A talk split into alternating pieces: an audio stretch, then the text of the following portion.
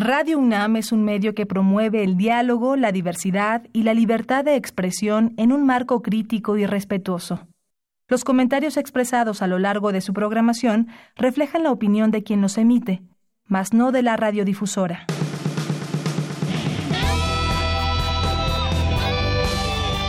Prisma RU. Relatamos al mundo.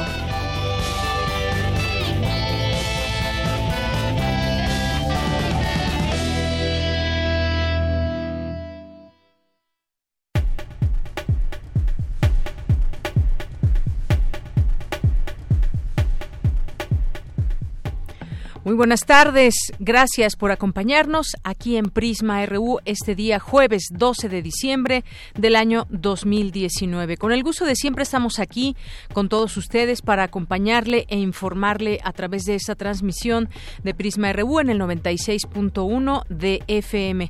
Yo soy Deyanira Morán, a nombre de todo el equipo le saludamos y lo invitamos a que continúe con nosotros, empiece con nosotros esta aventura informativa de una a 3 de la tarde. El día de hoy vamos a platicar de varios temas que proponemos a ustedes. Uno de ellos, si no conocen el Museo de las Ciencias Universum, es un buen momento para conocerlo porque pues tiene muchas actividades siempre, tiene salas muy interesantes que nos, eh, nos hacen aprender muchas cosas, que nos llevan por eh, distintos eh, lugares de la ciencia, la manera de explicar temas como el propio universo o temas, por ejemplo, cómo funciona nuestro cerebro, cómo funciona nuestro cuerpo, muchos temas que siempre están a la vanguardia, la manera en cómo nos los explican y cómo podemos aprender de todo esto. Hoy, hace 27 años, el Museo de las Ciencias Universum fue inaugurado y tenemos una, tendremos una conversación con la directora de este museo, la maestra Gabriela Saraguzzi, que estará aquí con nosotros vía telefónica. Así que no se lo pierdan y sobre todo pues vayan, vayan a Universum que además va cambiando también ahí algunas temáticas y hay que visitarlo periódicamente. Vamos a hablar también hoy que es 12 de diciembre, que es el Día de la Virgen de Guadalupe. Para algunos especialistas, el culto a la Virgen del Tepeyac es un elemento de cohesión y este año pues se se espera la llegada y ya lo están haciendo alrededor de 10 millones de peregrinos ahí en la Basílica. Sobre el tema platicaremos con el maestro Bernardo Barranco, que es maestro en Sociología del Catolicismo Contemporáneo por la Escuela de Altos Estudios Sociales de París. Con él mantendremos una conversación sobre este tema. Tendremos también nuestra información nacional e internacional. En Cultura, hoy nos presenta Tamara Quiroz una entrevista con la directora escénica de Nina y Poli, Antonio Frapa, uno de los máximos exponentes del collage análogo, y nos va a hablar de su labor. Vamos a tener también en nuestra segunda hora eh, la información internacional y también eh, pues nuestra sección de Cinemaedro. Hoy nos va a acompañar Aranza Luna, que es guionista y crítica de cine. Vamos a entrevistar también a la actriz, productora, guionista, activista social Ofelia Medina, que nos va a platicar, nos va a platicar del teatro regional, pero también de una obra que está presentando Cada quien sufrida, así que así que no se la pierdan y quédense aquí con nosotros para escuchar estas conversaciones que proponemos el día de hoy para todos ustedes. Así que desde aquí, relatamos al mundo. Relatamos al mundo. Relatamos al mundo.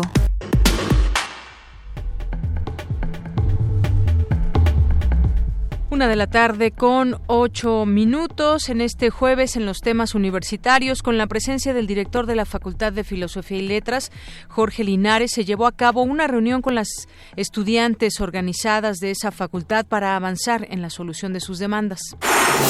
El 68% del litio que existe en la superficie terrestre se encuentra en América del Sur. Nuestra compañera Natalia Pascual nos tendrá aquí los detalles. Y pues como les decíamos, más de 9 millones, casi 10, 10, millones de feligreses han arribado a la Basílica de Guadalupe. Más adelante, Dulce García nos tendrá los detalles. En los temas nacionales, luego de que el diario Reforma revelara que Manlio Fabio Beltrones tramitó un amparo contra cualquier orden de aprehensión en su contra, el presidente Andrés Manuel López Obrador confirmó la indagatoria en contra del ex líder nacional del PRI. Con 15 votos en contra, en su mayoría del PAN y PRI, el Congreso de Hidalgo no despenalizó el aborto este jueves.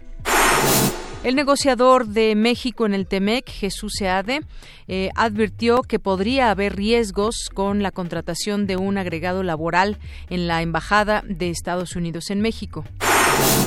La tasa de crecimiento para México al cierre de 2019 será de 0%, informó Alicia Bárcena, secretaria ejecutiva de la Comisión Económica para América Latina y el Caribe. El Departamento de Justicia de Estados Unidos solicitó oficialmente que el mismo juez que condenó a cadena perpetua a Joaquín El Chapo Guzmán se, haga cargo del proceso contra Genaro García Luna, exsecretario de Seguridad Pública, detenido el pasado lunes en Dallas, Texas. Tras un viaje temporal a Cuba, el expresidente de Bolivia, Evo Morales, arribó a Argentina, donde permanecerá como refugiado político, informó el canciller de ese país, Felipe Solá.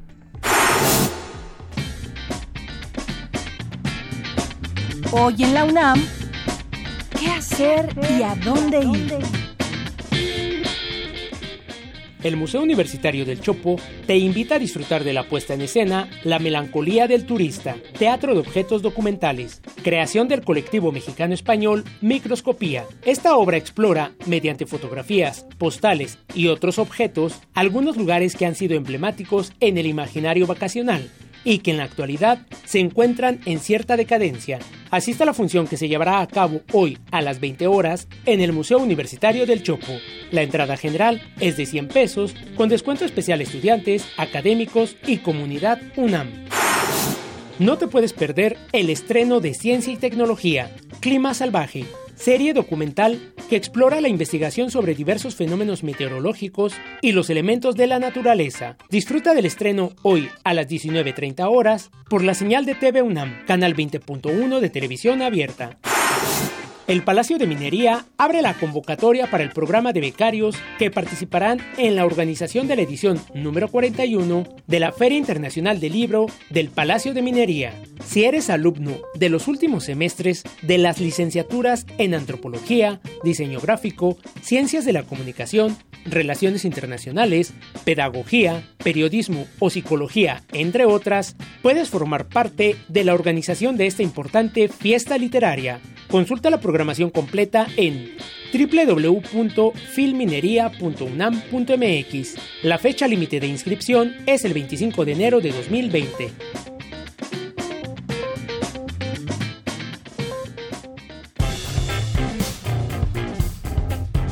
Campus RU Bien, hoy en nuestro campus universitario a la una de la tarde con 12 minutos le informamos a invitación de las autoridades de la Rectoría y con la presencia del director de la Facultad de Filosofía y Letras, Jorge Linares Salgado.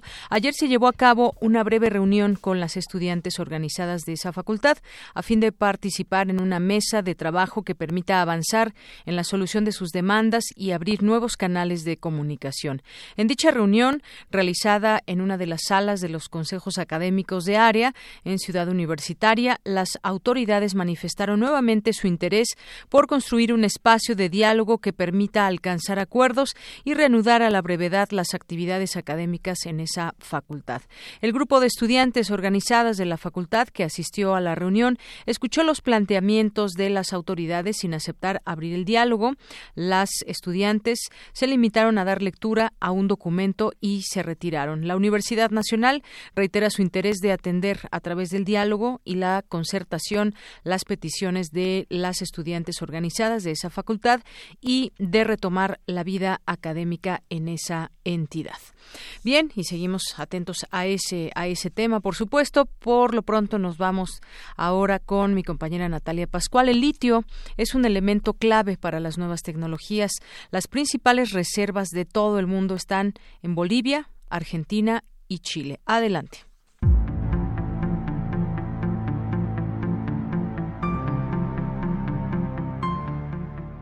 En épocas recientes, el litio cobró auge debido a su implementación en la elaboración de baterías para teléfonos celulares, equipos electrónicos de trabajo, dispositivos recargables, celdas solares o para la generación de energía eólica. El litio es un metal alcalino muy ligero, buen conductor de calor y electricidad. Fue descubierto en 1817 por August Arthur y John Jacob Berzelius, quienes lo llamaron litio por el significado de la palabra piedra en griego. Para conocer más acerca de la relación de este metal con el reciente golpe de Estado en Bolivia y de la importancia que representa para las economías más grandes, hablamos con el doctor Adalberto Santana, profesor del programa de posgrado en estudios latinoamericanos de la UNAM. Bolivia es uno de los países que cuentan con grandes reservas de litio y le da un valor singular a su territorio, pero en el caso particular de Bolivia, con las contradicciones políticas que ahí se han sucedido y específicamente contra el golpe de Estado que se generó contra el presidente Evo Morales, se ha generado una serie de reacciones internas e externas y también por los intereses que ahí se puedan presentar de en manos de quien pueda quedar ese litio. Países como Argentina, Bolivia y Chile detentan en sus territorios alrededor del 68% del litio disponible en la superficie terrestre. Bolivia tiene 30% de este. Recientemente, en estos países han surgido manifestaciones sociales que han desencadenado distintos tipos de violencia. ¿A qué se deberá que justo en estos lugares se estén gestando estas manifestaciones? ¿Será el litio el causante de ello? la República de Chile, la República de Argentina. Y como sabemos en esos dos países hay particularmente en Chile unas fuertes tensiones políticas producto del descontento generalizado que tradicionalmente es un gran productor de minerales. Y esto también evidentemente pone en crisis a la industria minera chilena dado que este descontento ha generado una estabilidad en el sector productivo chileno y sobre todo por el apetito de las grandes compañías transnacionales que han saqueado por décadas a la economía chilena.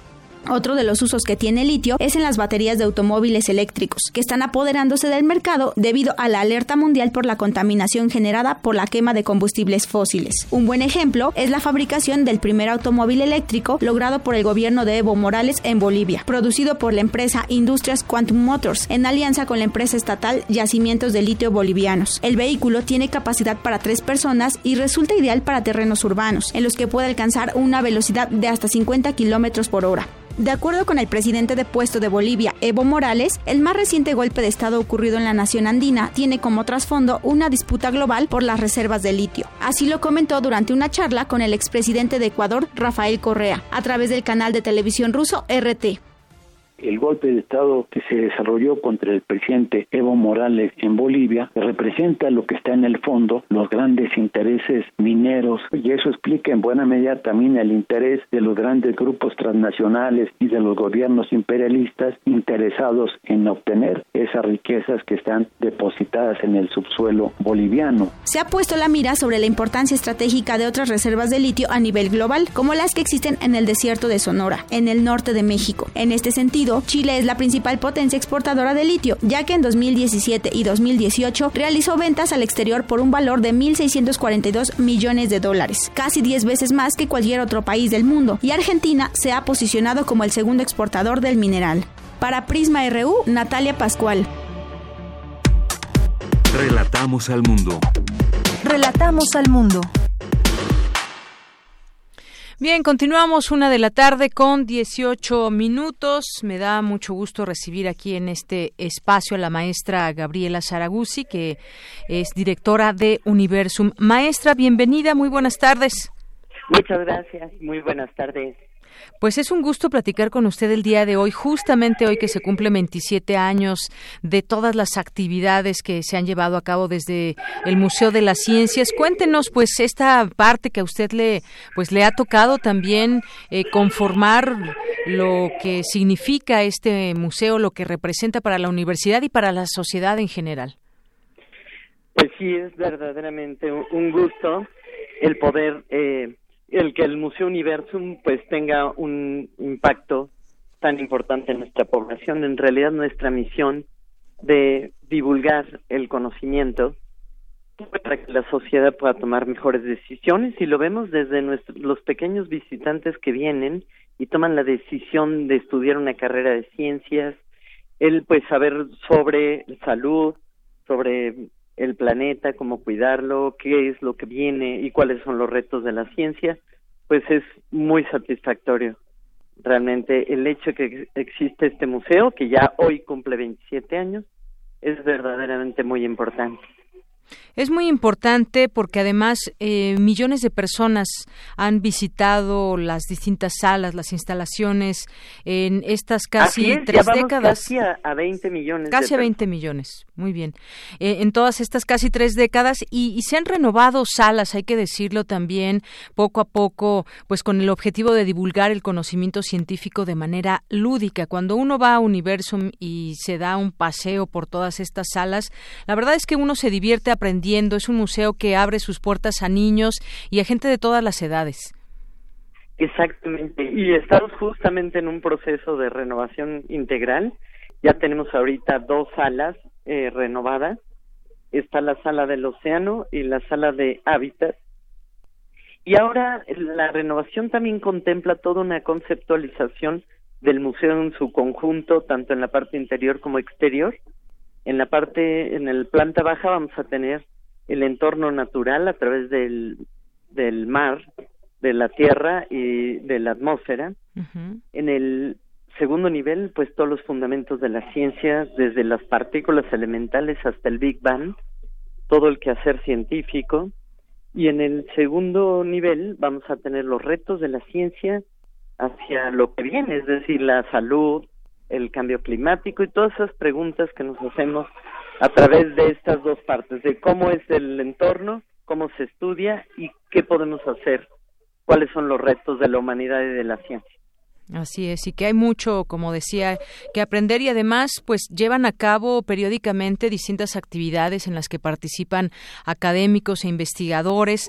Eh, pues en noviembre también tienen ahí un evento muy importante y sobre todo que se responde a necesidades de la sociedad contemporánea. Cuando uno tiene pues preguntas muy eh, básicas o quizás después también muy elaboradas podemos encontrar ahí respuestas y este museo que pues cada lugar cada sala tiene eh, en sus datos en lo que nos ofrece eh, como visitantes pues una serie ya de de esas investigaciones de ese de ese trabajo que se hace desde distintos institutos, facultades, desde la universidad, vaya, maestra.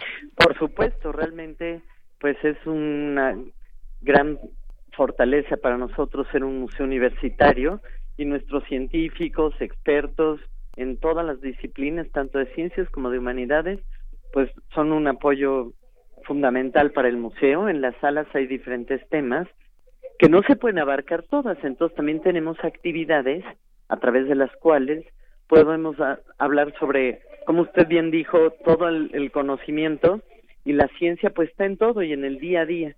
Entonces nuestros visitantes muchas veces vienen con preguntas, muchas veces se van con más preguntas, que eso nos encanta, y eh, a través, por ejemplo, de conferencias, espectáculos de ciencia, obras de teatro, mesas redondas, coloquios, en fin, a través y demostraciones, charlas, talleres, planetario, en fin, hay una cantidad de actividades que también en alianza con nuestros científicos y con otras instituciones también de México e incluso con empresas, pues nos han ayudado a, y nos han apoyado para que todo esto pues llegue cada vez a más personas y tenga un gran impacto y un y que la sociedad cada vez esté más informada en términos de ciencia, enriqueciendo la cultura científica para tomar hemos dicho, mejores decisiones en su vida.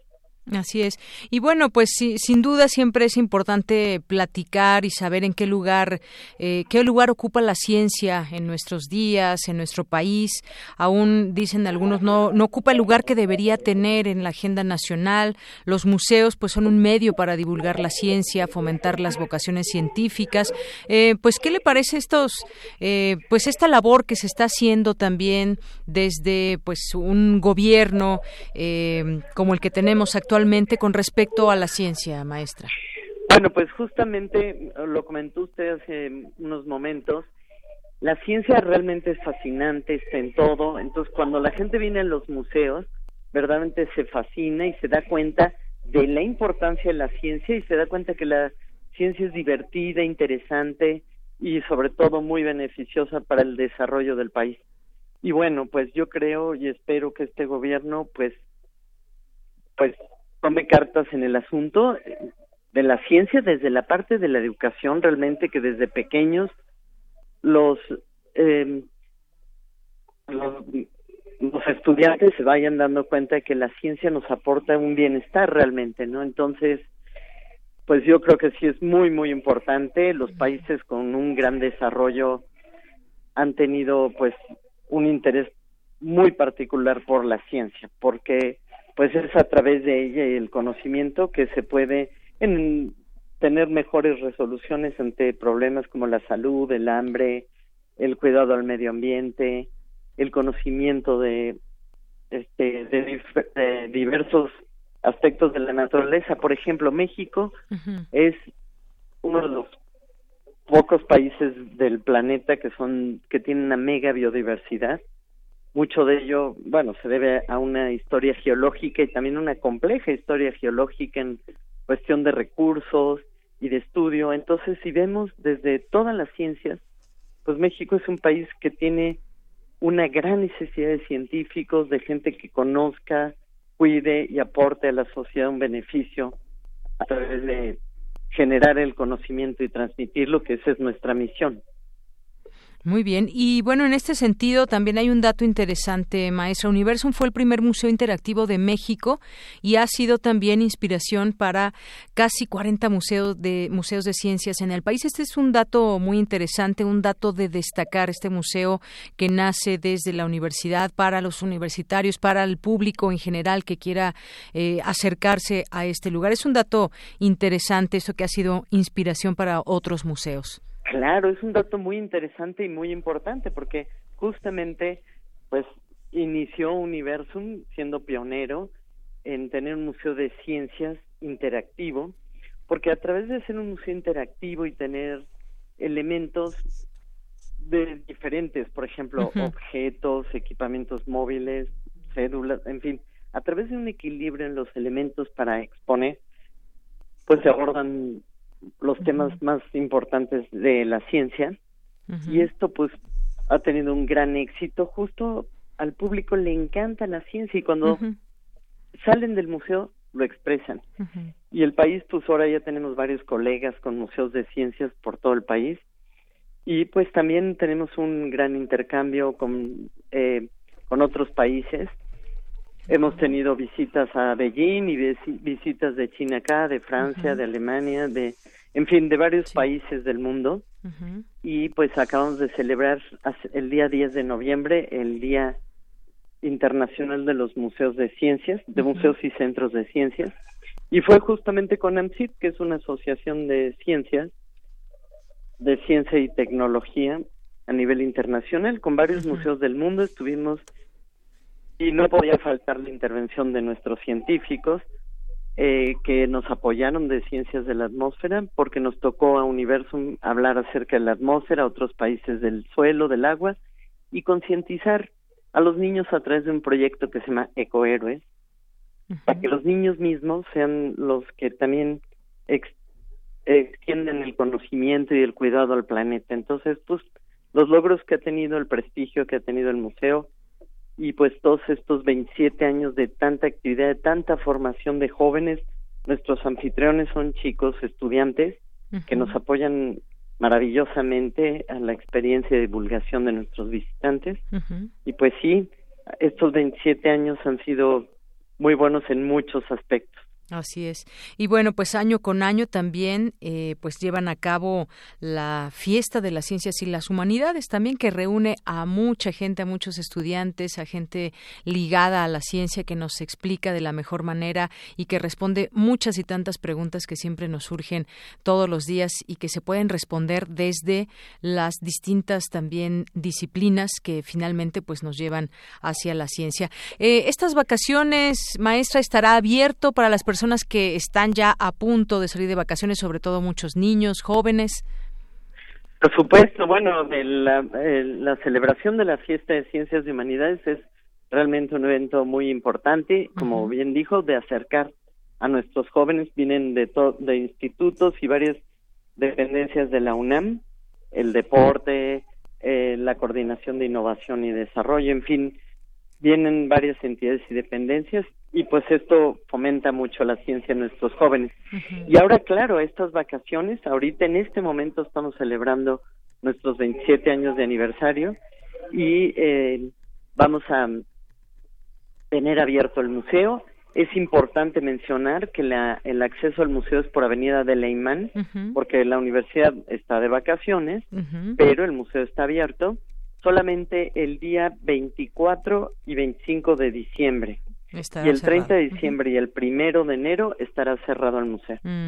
Muy bien. y domingos abre el museo de 10 a 6 y de martes a viernes de 9 a 6 de la tarde. La taquilla siempre cierra a las 5 de la tarde. Muy bien. Bueno, pues ahí ya les dimos una, una gran opción para quienes no conocen Universum, pues puedan ir a conocerlo. Quienes ya lo conocen se van a encontrar nuevas sorpresas. No sé si ya entraron, por ejemplo, al planetario, que me parece maravillosa esta explicación que se da ahí.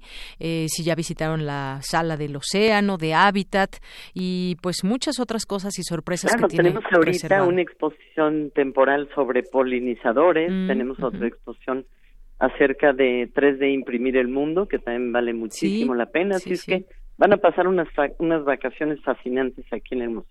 Muy bien, y además, bueno, pues la zona aledaña, hay zonas ahí para estar eh, en recreación, los niños, si quieren estar jugando un rato también fuera del museo, se puede, hay espacios y se presta. Bueno, pues maestra, muchísimas gracias por estar con nosotros y hablarnos hoy justamente de este aniversario, 27 años del Museo de las Ciencias Universo. Muchas gracias. Muchísimas gracias. Hasta luego, muy buenas tardes. Igualmente, buenas tardes. Hasta luego. Hasta luego. Fue la maestra Gabriela Saraguzzi Arredondo, directora de Universum. De verdad es una de las recomendaciones que les hacemos ampliamente aquí desde este espacio de Prisma RU. Porque tu opinión es importante, síguenos en nuestras redes sociales, en Facebook como Prisma RU y en Twitter como arroba PrismaRU. Queremos escuchar tu voz. Nuestro teléfono en cabina es 55 36 43 39. Este 12 de diciembre es el Día de la Virgen de Guadalupe. Para algunos especialistas, el culto a la Virgen del Tepeyac es un elemento de cohesión. Este año, más de 10 millones de peregrinos han llegado a la Basílica de Guadalupe. Dulce García nos preparó la siguiente información.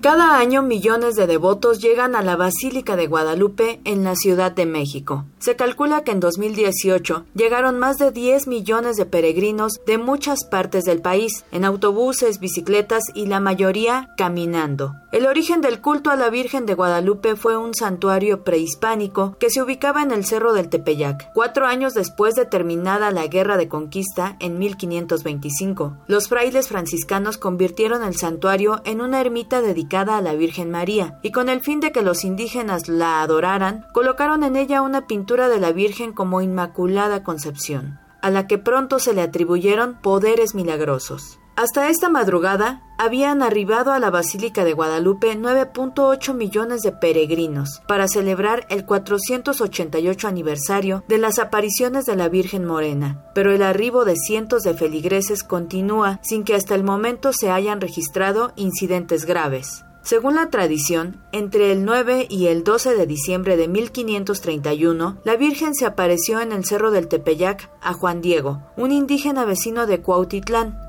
los primeros documentos precisos que se tienen sobre el culto guadalupano son de 1556. El modelo utilizado para pintar la Virgen de Guadalupe fue una imagen flamenca del siglo XV. Aunque hoy el culto a la Virgen de Guadalupe es muy generalizado, en el virreinato no fue así porque todavía hay controversias acerca de si es correcto o no. En 1570, por ejemplo, Bernardino de Sahagún calificaba el culto a la Virgen como invención diabólica porque sus antecesores fomentaron un culto idolátrico en todo el siglo XVI no hay documentos ni civiles ni eclesiásticos de las apariciones ni de Juan Diego. Hay algunos indicios de que la leyenda de Juan Diego surgió entre los indígenas durante la segunda mitad del siglo XVII, gracias a las versiones escritas más antiguas que se conocen, como el Iningweit Mahuizolzin y el Nican Mopowa. Durante las primeras décadas, la leyenda se transmitió solo oralmente y por medio de algunas copias manuscritas de estos documentos, pero en 1648 apareció la primera versión en castellano con el título de Imagen de la Virgen María, Madre de Dios de Guadalupe, del teólogo Miguel Sánchez. Con esta publicación se consolidó la trama narrativa de la leyenda. Aunque el culto a la Virgen de Guadalupe ha llegado a muchos países, incluso de Europa y Asia, en México el guadalupanismo es una manera de identificarnos como paisanos. Para Radio UNAM,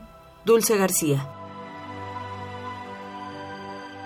Y esta tarde aquí en Prisma RU de Radio UNAM le damos la bienvenida, como siempre con mucho gusto, al maestro Bernardo Barranco, maestro en Sociología del Catolicismo Contemporáneo en la Escuela de Altos Estudios de París. Maestro, bienvenido, muy buenas tardes.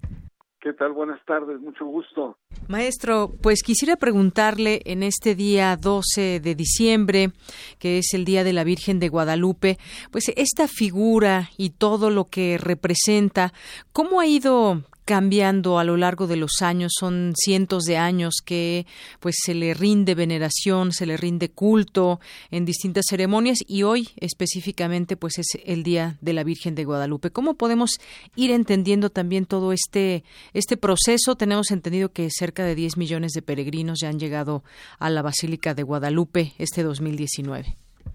Pues es todo un fenómeno eh, cultural, es un fenómeno que mm, eh, entra en lo que se llama la religiosidad popular, muy arraigada en el pueblo mexicano, y que mm, pues ha tenido una evolución eh, fascinante. Eh, yo, yo lo calificaría así, porque mm, María de Guadalupe es una virgen mestiza, es una virgen que, que sus raíces están eh, fincadas en Tonatzin. Eh, en el mundo mesoamericano, sobre todo azteca, era la madre de los dioses. Incluso Fray Bernardino de Sagún, en sus notas, decía con cierta sospecha, decía, hay muchas eh, capillas dedicadas a María, pero no entiendo por qué la, la gente va sobre todo al Tepeyac a adorar a Guadalupe. ¿No será, se preguntaba, que también utilizan para estar con Tonatzin? Y efectivamente, yo creo que una de las cosas más impresionantes es cómo eh, María, que representa, eh, o una de sus representaciones es la madre abnegada, la madre eh, que da consuelo, que la madre que está ahí, incluso en el, en el Nican Mupowa, que es un escrito eh, diez años después, perdón, cien años después eh, de este diálogo entre, entre eh, Guadalupe y Juan Diego, da consuelo sobre todo a un pueblo humillado, un pueblo azteca, mesoamericano, que era militar, que era todopoderoso, era soberbio, y que fue derrotado no solo por un puñado de españoles, sino también por la sublevación de, grupos a los cuales sometía, de diferentes eh, eh, culturas. Entonces hay una desolación, hay un desamparo que justamente María ha venido acompañando a la historia de México, esta dimensión, digamos, materna, consoladora, porque hoy podemos encontrar eh, esta, esta misma sensación en los migrantes mexicanos que están en Estados Unidos, es decir, un consuelo, un apoyo, y esto me parece muy interesante, además de que eh, eh, Guadalupe ha sido, siendo una virgen criolla, identificada fundamentalmente con eh, la naciente identidad independentista, pues es el símbolo de la independencia de México, es el estandarte que utilizó Hidalgo, es también el estandarte que usaron los zapatistas, la imagen en sus sombreros en la Revolución Mexicana eh, de principios del siglo pasado. Es decir, no solamente hay un rol materno consolador, sino también hay un rol, diríamos, hasta subversivo por parte de, de, Guadalupe, es decir, identificándose con la causa del pueblo.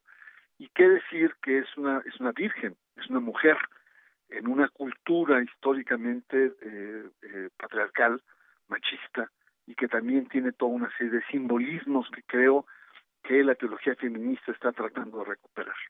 Bien, pues es un tema sin duda muy interesante si lo platicamos desde el punto de vista del catolicismo y desde el punto de vista también desde desde fuera que pues es esa idea de haber creado una figura, una virgen, en este caso la Virgen de Guadalupe, a raíz de la figura de Tonantzin y que además esto pues eh, todos todo este fenómeno pues es una tradición que se lleva a cabo desde hace muchos años, estamos hablando de más de 500 años, incluso antes de que los grandes imperios fueran abatidos por los conquistadores españoles que llegaron a territorio mexicano. Es decir, ha tenido como una transformación eh, que va cambiando conforme pasan los años, una transformación quizás, no sé si decirlo, muy lenta y demás, pero que también abre esas posibilidades de poder hablar y debatir sobre esta figura hoy en día, maestro.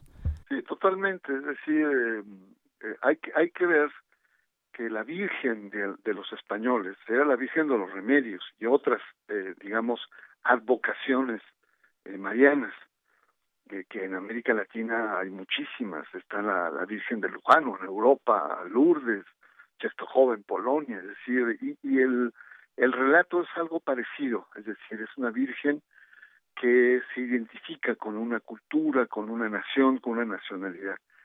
En este caso, eh, Brady, un historiador inglés, eh, eh, sostiene eh, lo que tú planteas, es decir, hay una hay un asentamiento cultural paulatino, pero que está en continua expansión.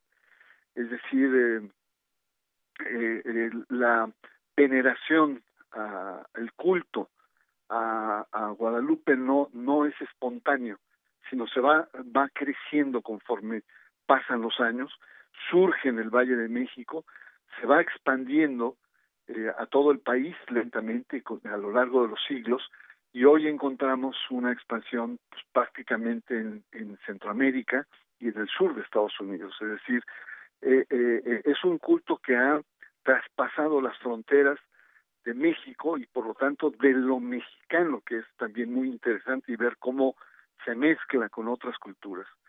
Ahora, es, es, hay que decirlo también, en México es un país diverso, es México es un país eh, eh, eh, plurireligioso, cada vez más eh, las estadísticas lo muestran, y eh, según el censo de hace 10 años, estaríamos hablando de que existen alrededor de 20 millones de mexicanos ya sea por su origen evangélico, ya sea porque son ateos o, agnósticos, que no creen en la Virgen de Guadalupe.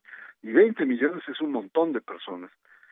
Por lo tanto, entonces, em, eh, una de las cosas más fascinantes que he visto es que parece, en las encuestas últimas que han hecho diferentes eh, casas de encuestadoras como Parametría, que sostienen que hay más guadalupanos que católicos incluso. Es decir, que el culto guadalupano traspasa lo estrictamente religioso y encontramos ateos guadalupanos, encontramos comunistas guadalupanos en, los años en que estaban de moda, es decir, e, e, esta imagen, esta representación va más allá y conforma parte de identidades colectivas que nos da digamos un cierto sentido de, de acompañamiento y fortalecimiento del, de lo, de lo nacional, de la identidad nacional, sin perder de vista que esto es, eh, esto es absolutamente plural. Y otro comentario que me parece importante es, en los últimos años se ha venido comercializando excesivamente la imagen de la Virgen de Guadalupe. Hay que ir allá a la, a la zona de la basílica a ver la cantidad de cosas que venden, eh, la televisión se presta, y, y, esto aprovechando, digamos, de la popularidad uno tiene que, perdón el comentario, uno tiene que soportar al Lucerito cantando y a las grandes televisoras haciendo eh, eh, una especie como de, de, de, un culto dulzón, de un culto vano, de un culto muy superficial a lo que representa una religiosidad popular de 10 millones de gente que no solamente es porque están aquí, que soportan el frío, etcétera, o, o, que hacen largas peregrinaciones, de, andan en carreteras que uno los puede ver, etcétera, sino que es una forma de organización popular. Usted hay que imaginar lo que representa organizar toda la infraestructura de que de, ciertos poblados rurales, de que vengan gran parte de la población, todo lo que es la cuestión de alimentos, de transporte, toda la cuestión de seguridad, toda la es decir, eh, eh, no solamente es, es un culto espontáneo donde resalta la espiritualidad, sino también en muchos casos representa formas de organización y formas de liderazgo popular. Y eso es lo que me parece muy interesante. Entonces, pues sí, hay muchos ángulos en los cuales uno puede ver eh, lo que representa. Lo más lamentable es que en los últimos años se ha hecho una excesiva comercialización, tanto la Iglesia Católica como eh, ciertos medios de comunicación, lo cual el riesgo es banalizar en cierto sentido esta apropiación o esta resignificación que la propia gente a nivel eh, del país a nivel popular ha hecho de la Virgen de Guadalupe. Pues sí, una comercialización tremenda, un negocio también, hay que decirlo en todo esto, y pues efectivamente ha trascendido fronteras, tanto este esta figura, el culto, la creencia, se sigue discutiendo también entre quienes son creyentes y no sobre pues es una creencia, es un mito, ¿Qué, qué es, qué significa, qué significado tiene la Virgen de Guadalupe. Eso que me parece se seguirá llevando a cabo conforme también pasen las generaciones y se vaya eh, pues tratando de acercar siempre pues a lo que es este tema del sincretismo también, maestro. Sí, totalmente. Y ha habido grandes debates. Ha habido grandes debates sobre la existencia o no, porque hay, hay ciertas ciertos huecos, ¿no? Eh, eh, es decir, se aparece en 1531 y hay grandes corrientes antiaparicionistas que dicen que esto es un mito, ha sido una construcción, lo cual puede, es, hay, hay probabilidades porque es, es una misma eh, recreación que se da en diferentes lugares del mundo, eh, el mundo católico sobre todo. Eh, pero mira, yo como sociólogo, lo que la actitud que uno debe tener es simplemente preguntar a la gente si cree en este culto guadalupano, se cree en la Virgen de Guadalupe. Y te puedo asegurar que de 10 personas, de 100, de 1000, un 80, un 90% te dice que sí cree, independientemente de la parte mistérica, en la parte metafísica, etcétera, cree en el culto. Y por lo tanto hay una existencia social que tenemos que tomar en cuenta independientemente de las grandes corrientes antiaparicionistas que incluso emergieron cuando vino el Papa para canonizar a Juan Diego, que era su contraparte, donde no había tampoco, después de tantos siglos, documentos contundentes que nos dijeran la existencia física, biológica de Juan Diego. Pero en realidad todo eso en este momento eh, pasa a segundo plano, es un culto muy consolidado, es una creencia que acompaña a la gente, forma parte de, nuestra identidad, de nuestra manera de dar la vida, eh, independientemente de la clase social, cuando la gente está en una situación de crisis, de enfermedades, de, de, penuria, acude a la Virgen para solicitarle los famosos milagros. Y es muy curioso, porque cada vez, en cada momento de, grandes crisis, la vocación cobra mayor fuerza. En 95, la crisis que se dio, no sé si recordarás, estabas muy pequeña seguramente, en 95, la famosa eh, Virgen del Metro, una mancha que se da en, uno de los andenes del metro, y la gente vio a la Virgen ahí y, se hizo toda una, toda una, em, eh, eh, pues sí, un acontecimiento importante que la Virgen acompaña a los mexicanos, a los mexicanos de la Ciudad de México en penuria, en, en el metro. Y entonces, y así podemos encontrar a lo largo de la historia este, recurso frente al desamparo de esa madre protectora. Y eso me parece, desde el punto de vista sociológico, pues un elemento fascinante para nuestra cultura. Así es, maestro. Sí, vaya que recuerdo aquella Virgen en el metro. Pues, maestro Bernardo Barranco, como siempre, un gran gusto platicar con usted. Al contrario, un abrazo. Un abrazo, hasta luego. Fue el maestro Bernardo Barranco, escritor, maestro en Sociología del Catolicismo Contemporáneo en la Escuela de Altos Estudios de París. Continuamos. Porque tu opinión es importante, síguenos en nuestras redes sociales, en Facebook como Prisma RU y en Twitter como arroba PrismaRU. Queremos escuchar tu voz. Nuestro teléfono en cabina es 55 36 43 39. Relatamos al mundo. Relatamos al mundo.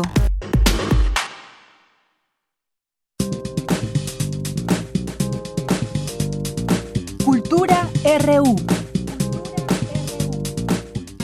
Y es momento de irnos a Cultura con Tamara Quiroz. Adelante, Tamara. Así es, entramos a la sección cultural de hoy y esta tarde tenemos información para todos ustedes que siguen nuestra transmisión. Recuerden que en redes sociales nos encuentran como Prisma RU y bueno, hoy le damos la bienvenida a Marcela Castillo. Ella es directora escénica de Nina y Paul, una obra que se presenta en el Teatro Orientación del Centro Cultural del Bosque.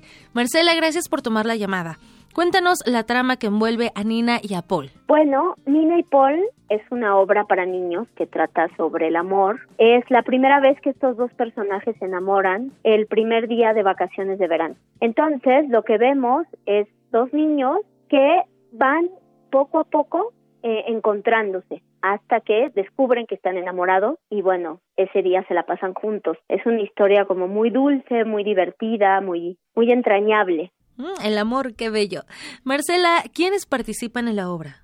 Eh, Nina Paul está actuada con Patti Yáñez y Andrés Torres Orozco, dos super actores egresados de la Facultad de Filosofía y Letras de la UNAM y del CUT de la UNAM también. Y estamos todos los sábados, bueno, más bien, este fin de semana es el último fin de semana de este año, que es sábado doce y media y domingo doce y media en el Teatro Orientación en Reforma y Campo Marte. Eh, después vamos a regresar a partir del 8 de febrero hasta el 4 de abril del 2020. Y es una obra que es para niños a partir de siete años y que los adultos disfrutarán muchísimo.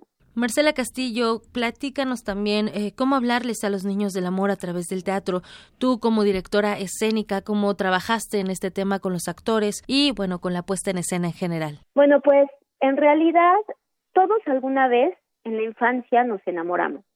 Entonces, trabajar el texto, el texto es un texto de Thilo Reffert, que es un autor alemán, y es un texto que está pensado desde los niños, pero desde una perspectiva que no es adultocéntrica, es decir, realmente tiene el objetivo de que los niños se vean en un espejo en el teatro. Y entonces yo trabajé pues a partir justo de reencontrarme con, con esa sensación, primera sensación del amor, y de trabajar con los actores también en ese, en ese sentido. El texto es un texto perfectamente bien escrito, que nos permite como ver este momento de la vida en la que los niños también empiezan a crecer y quieren alejarse un poco de ser niños, ¿no? O sea, están sintiendo esta necesidad de como de, de aparentar que son más grandes, pero siguen siendo niños. Entonces, eh, los personajes tienen como dos voces el personaje de Nina en el presente, digamos, que le suceden las cosas, y el personaje de Nina que es como la conciencia de Nina, la que de pronto está diciendo, no, es que estoy hablando demasiado, no, es que por qué me pongo tan nerviosa, ¿no? Y eso, eso le permite al espectador como entender o entrar en este juego que nos sucede además no solo cuando eres niño, sino cuando te enamoras, de lo que quieres proyectar y lo que realmente sientes, ¿no? Entonces, pues otra cosa que trabajé fue un universo a partir de una ludoteca para acentuar esta cosa de que están en un proceso de crecimiento entonces hay muchos personajes que se hacen con juguetes. A través de la técnica de teatro objetos tenemos varios juguetes que hacen las voces de diversos personajes. Y los actores interpretan a varios personajes, pues haciendo uso de los juguetes y también de su trabajo actoral. Entonces es como un texto digamos, un montaje más bien muy divertido y muy lleno de,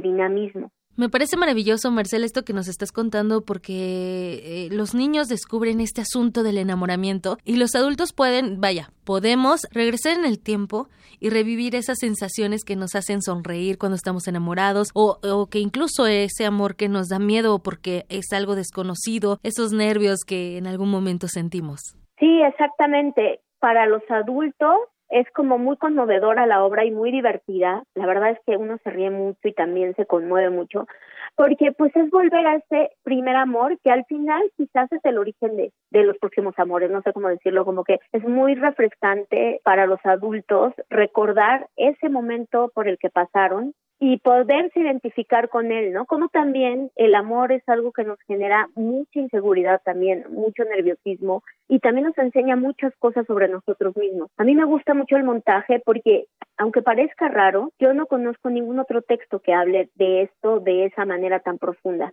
como si de pronto los adultos pensáramos que el enamoramiento solo sucede cuando somos grandes. Paradójicamente, si tú le preguntas al 80% de los adultos que conoces, de niños se enamoraron o de niñas se enamoraron alguna vez.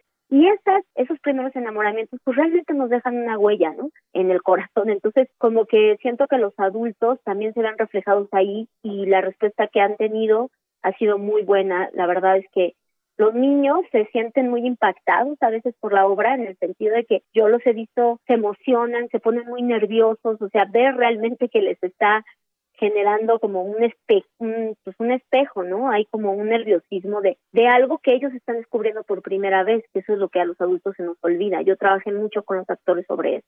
Excelente, Marcela. Invitamos al auditorio a que vayan a estas últimas presentaciones sábado y domingo a las 12.30 y también estaremos muy pendientes de su regreso el próximo año en 2020. ¿La temporada será también en este Teatro del Imbal? Sí, regresamos a partir del 8 de febrero, igual Teatro Orientación, sábados y domingos doce y media, atrás del Auditorio Reforma y Campo Marte. Y bueno, pueden meterse a la página de la Covacha Teatro en Facebook o en Instagram, donde ponemos promociones, pues casi todos los fines de semana.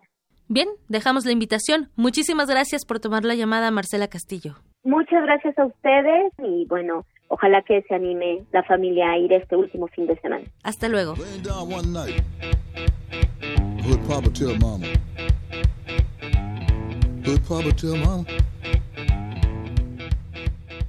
En otra información, abriendo espacio para las artes plásticas, les cuento que tuvimos la oportunidad de conversar con Antonio Frapa, él es considerado como uno de los mayores expositores del collage pictórico análogo. Frapa, junto con otros artistas, va a presentar una exposición colectiva este sábado a las 7 de la noche en un espacio que se llama Sacrifice. Les cuento que esta exposición es organizada por la Sociedad Mexicana de Colaxistas. ¿Qué es el collage pictórico análogo? Bueno, pues preguntamos a Antonio Frapa y esto nos contó de esta técnica y también de su trayectoria. Vamos a escuchar. Llevo 16 años realizando collage análogo pictórico. Desde el principio, eh, cuando comencé a hacer collage, me enfoqué a recortar la pintura. Entonces, eh, fue algo que se dio circunstancialmente. Eh, comencé a leer del dadaísmo, descubrí lo que es la técnica de collage y luego un camarada me obsequió un libro de Salvador Dalí. Entonces, fue el primer material que tuve a las manos para recortar.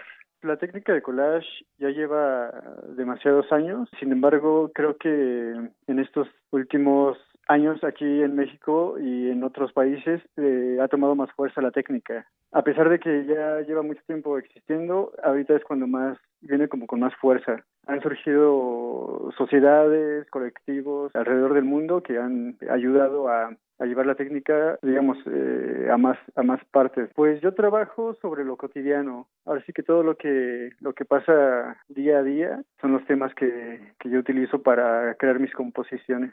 Creo que lo importante es crear una comunidad y aquí en México hay bastante banda que se dedica a la técnica de collage. Entonces, pues el propósito de la sociedad es juntarnos eh, ya teniendo un espacio específico y ahora sí que desarrollar todo lo, todas las actividades con la técnica. Estoy en Instagram y en Facebook como Antonio Frapa. Frapa lleva doble P y diéresis en la primera A. También hay un Instagram y Facebook de la Sociedad Mexicana de Colajistas. Colajistas eh, se escribe con X. Y sobre el evento del sábado, pues es eh, vamos a inaugurar ahora sí que eh, la reactivación de la Sociedad Mexicana de Ecologistas y vamos a compartir este espacio con un par de camaradas que vienen, nos visitan de Mexicali.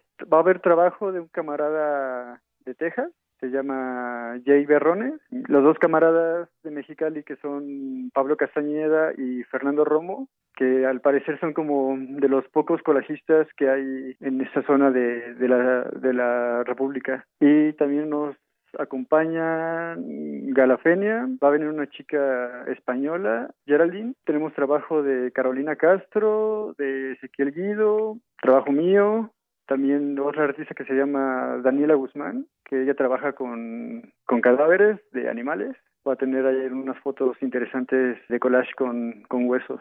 La invitación es este, abierta a todo el público y tanto los que estén interesados y ya conozcan de qué trata el collage, como los que quieran conocer eh, esa técnica. Ahora sí que lo que queremos es que toda la gente se acerque y provocar esa curiosidad con el collage. Escuchamos a Antonio Prapa. Para finalizar, les cuento que Sacrifice se ubica en el número 91 de la calle Cuauhtémoc, en la Roma Norte, acá en la Ciudad de México. La entrada es totalmente libre a esta exposición y bueno, les dejamos esta opción para el fin de semana para que sigan descubriendo espacios, artistas y distintas formas de expresión. Soy Tamara Quiroz y les deseo que tengan una excelente tarde. Bien, y nos vamos a ir al corte de regreso. De regreso vamos a platicar sobre esta operación Zafiro. No sé si ya la escucharon. Muy interesante porque siete estados desviaron 650 millones a empresas fantasma ligadas al PRI. ¿Quiénes son los involucrados? Esta es una investigación de Mexicanos Unidos contra la Corrupción y eh, pues hay datos muy interesantes que me parece importante compartir con ustedes. ¿Cómo es que desvió, se desviaron estos millones? Hacia el Partido Revolucionario Institucional, a qué, a qué campañas, por ejemplo. Bueno, pues esto lo platicaremos en la segunda hora de Prisma RU y más cosas aún. Así que quédese con nosotros, vamos al corte y regresamos. Escuchas 96.1 de FM. XEUN. Radio transmitiendo desde Adolfo Prieto 133, Colonia del Valle, en la Ciudad de México. Radio UNAM, Experiencia Sonora. Creemos en un mundo donde se escucha toda la música. Toda la música. Donde el conocimiento esté abierto al mundo se ame de todas las formas. Ese mundo es posible y vamos a pelear por él. Resistencia modulada. De lunes a viernes, de las 20 a las 23 horas, por el 96.1 de FM, Radio UNAM. Experiencia sonora. Estamos todos conmocionados, nadie puede creer lo que está pasando. Toda la comunidad esperaba una victoria del equipo local. Pero, ¿dónde están nuestros nueve titanes? ¿Nuestros nueve guerreros? Sin ellos no hay juego. Su comunidad los necesita.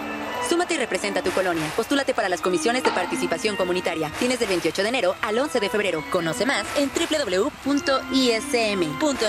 Instituto Electoral, Ciudad de México. Con participación, todo funciona.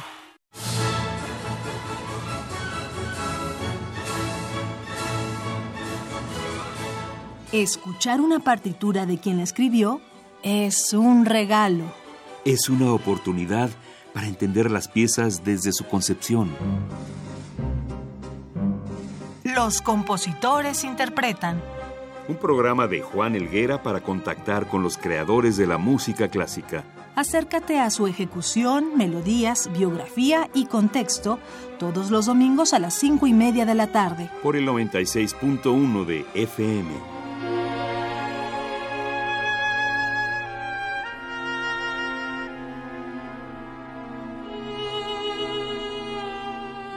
Radio UNAM, Experiencia Sonora.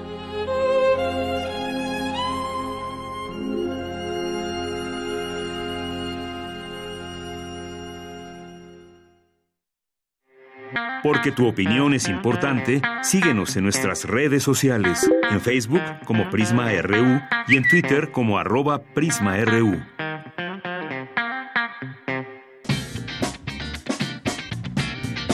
Mañana en la UNAM, ¿qué hacer y a dónde ir?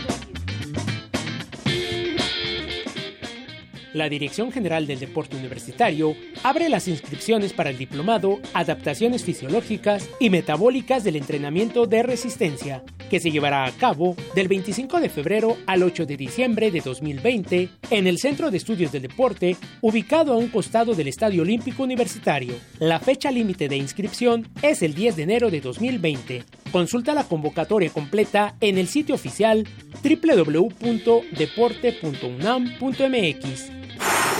Te recomendamos la función de la cinta Los dos papas, del director de origen brasileño Fernando Meireles. Este largometraje explora la relación entre el Papa Benedicto XVI y el Papa Francisco, dos de los líderes más importantes de la Iglesia Católica, que deben abordar sus propios pasados y las demandas del mundo moderno para que la institución avance. Asista a la función de la cinta mañana en punto de las 16.30 horas en la sala José Revueltas del Centro Cultural Universitario.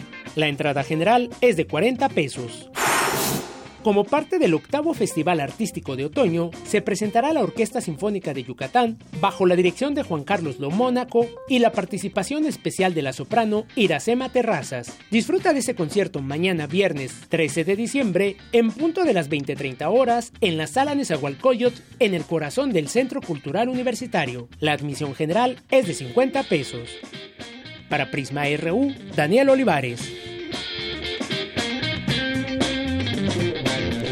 Dos de la tarde con cinco minutos, ya estamos de regreso aquí en Prisma RU 96.1 de FM. También nos escuchan a través de nuestra página de internet www.radio.unam.mx. Y nos llamó eh, Víctor Manuel Buerba Fernández, nos dice que no preguntamos eh, al maestro Bernardo Barranco sobre el ayate, que dice que la NASA le ha hecho estudios y que la pintura está flotando. Bueno, pues muchas gracias en principio por su llamada, Víctor Manuel. Y pues este estudio de la NASA que pues habla también de que fue inventado por la Iglesia para eh, creer en la Virgen de Guadalupe. Hay pues interesantes datos sobre todo esto que yo yo creo que sería importante platicarlo justamente con especialistas eh, de una manera mucho más amplia todas estas versiones que hay. Eh, justo ayer también lo, lo platicábamos en algún momento cuando estábamos en la elección justamente de temas para este informativo y hablábamos de eso del sincretismo de pues la figura de la Virgen de Guadalupe Guadalupe desde hace cuántos años libros que se han escrito pero sobre todo ese tema del sincretismo también y de cómo para muchos puede ser una invención como tal la propia la Virgen de Guadalupe pero que pues fue tomada de desde Tonantzin como platicábamos un poco con el maestro Bernardo Barranco. Y por otra pues hay quien simplemente cree y no pone en duda que exista como tal la Virgen de Guadalupe. Aquí queremos pues siempre dar a conocer pues lo que opinen los especialistas y quienes conocen de estos distintos temas. Así que agradezco mucho su su comentario. Y bueno bueno, pues también vamos a mandar saludos a quienes están aquí presentes a través de nuestras redes sociales. Muchísimas gracias.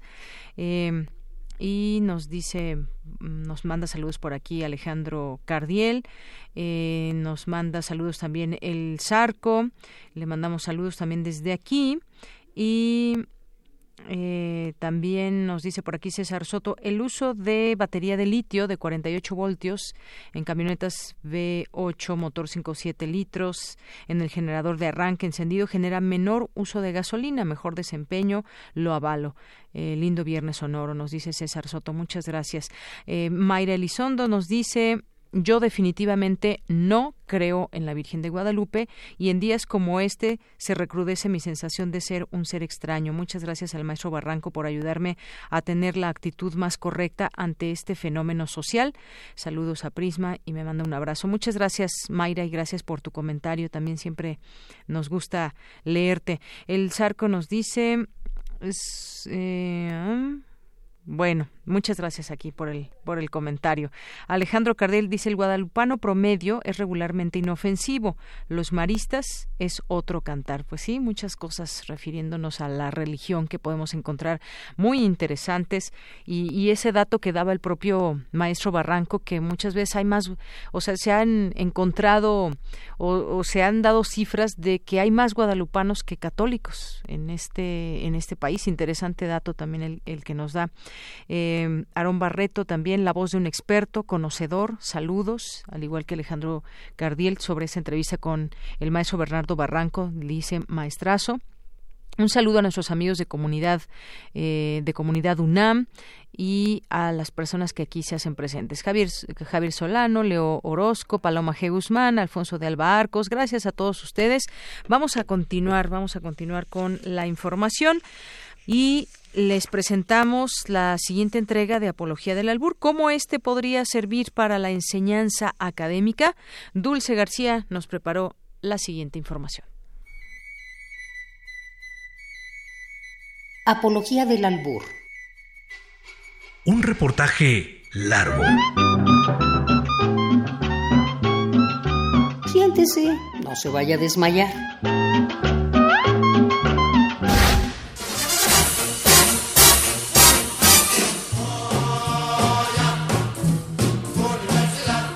Mira, yo siempre he dicho que si la SEP, la UNAM, el Politécnico les dieran una hora de taller a los jóvenes de albures, fuéramos una potencia máxima en álgebra, en lingüística, en español, porque nos enriquece la mente. Cada vez parece más grande la razón que tenía la reina del albur. ¿Qué diría si el albur se la metiera a la UNAM? La cultura popular. ¿No crees que el conocimiento tendría más maciza, o sea, más carnita? Bueno, como lo quieras tomar. El psicoanalista Josué García sí agarró la palanca del albur, pues lo usa para enseñar psicoterapia de una manera más lúdica a sus alumnos. Y yo me decido dar la clase de psicoterapia a partir del tema del albur. ¿Qué onda con el albur dentro de un discurso neurótico, desde la cuestión de la perversión, eh, el albur desde una cuestión de la psicosis? Evidentemente, ¿no? Este, toda una cuestión muy, pero muy lúdica. Eh, los alumnos estaban pues, como también muy fascinados, ¿no? ¿Cuál es la posibilidad de pensar la sexualidad masculina, femenina, con toda la cuestión del lenguaje?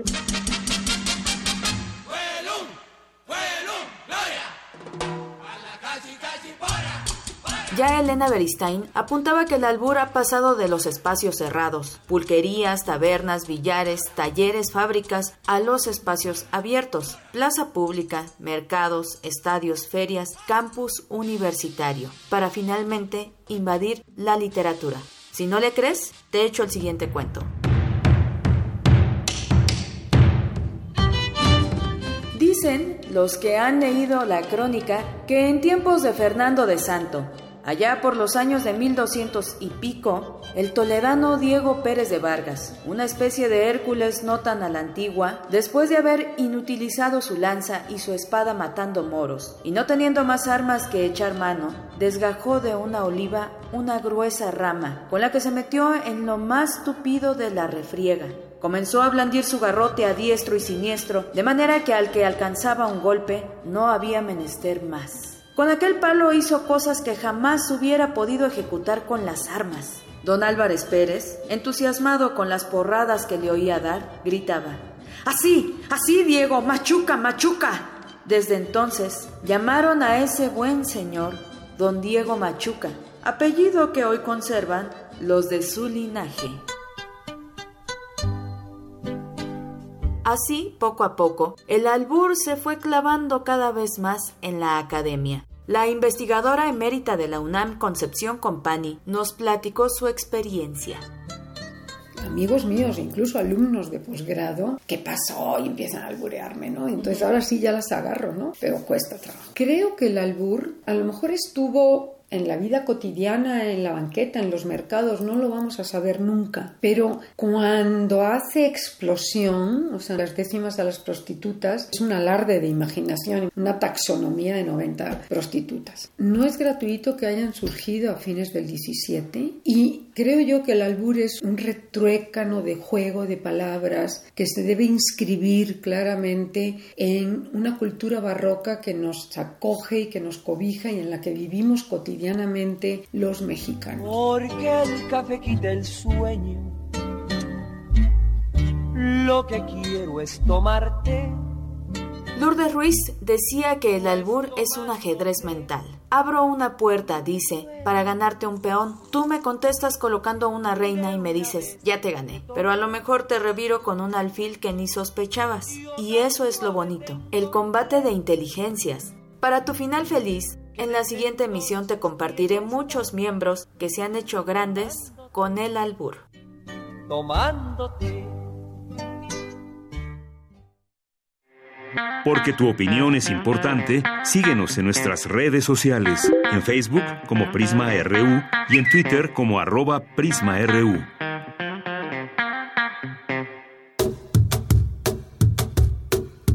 La historia presente, memoria y recuerdo.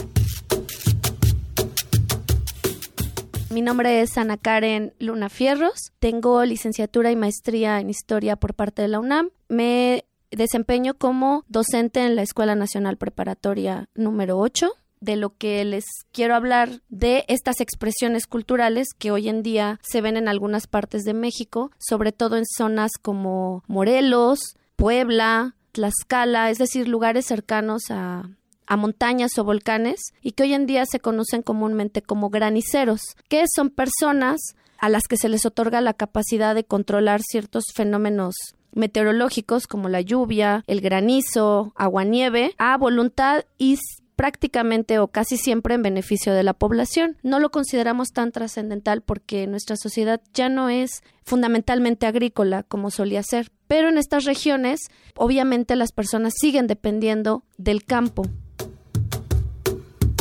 La historia presente, memoria y recuerdo.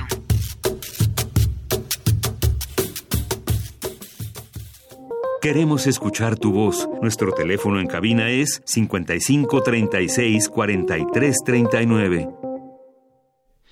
Continuamos dos de la tarde con 15 minutos. Nos vamos ahora a las breves internacionales con Rodrigo Aguilar.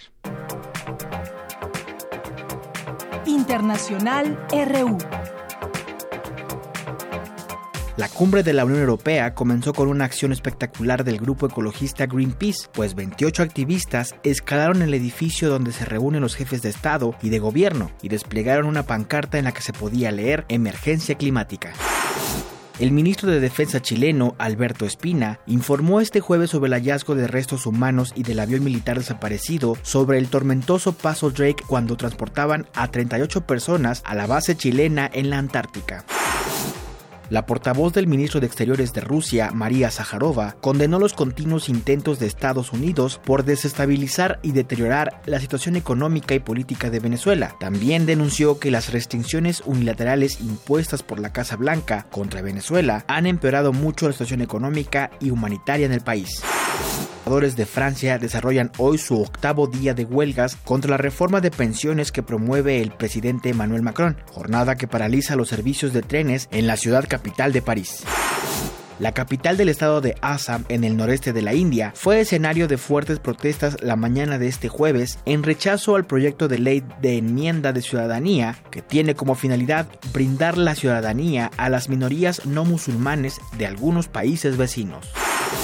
El titular del Ministerio de Turismo de Cuba, Manuel Merrero, informó que su país alcanzó la cifra récord de 4 millones de visitantes extranjeros como claro ejemplo de superación del bloqueo económico que ejerce Estados Unidos sobre su nación. Relatamos al mundo. Relatamos al mundo. Dos de la tarde con 17 minutos. Y bueno, pues los queremos seguir invitando a buenas obras de teatro, al cine los vamos a invitar más adelante, a museos como ya lo hicimos uno de ellos Universum. Y bueno, me da muchísimo gusto recibir en este espacio aquí vía telefónica y le mandamos muchos saludos y abrazos a Ofelia Medina, ella es actriz, es productora, activista social también, la hemos visto ahí en distintas causas comprometida con la defensa de los derechos humanos. Me da mucho gusto saludarte, Ofelia. Muy buenas tardes.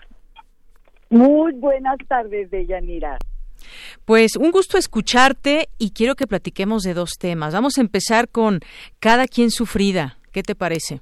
Me parece fantástico. Y bueno, pues a mí me gustaría que nos platique. Yo sé que mucha gente ya la fue a ver, pero hay gente que quizás no la haya visto y entonces los queremos invitar, pero queremos decirles también de qué se trata.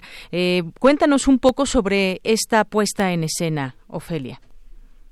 Esta puesta en escena es una fiesta, una fiesta en la que Frida Kahlo se despide del mundo después de haber ido a una manifestación, porque todos sabemos que Fridita fue a esa manifestación que se llamó Manos Fuera de Guatemala, eh, que fue la primera invasión de la CIA en, en América.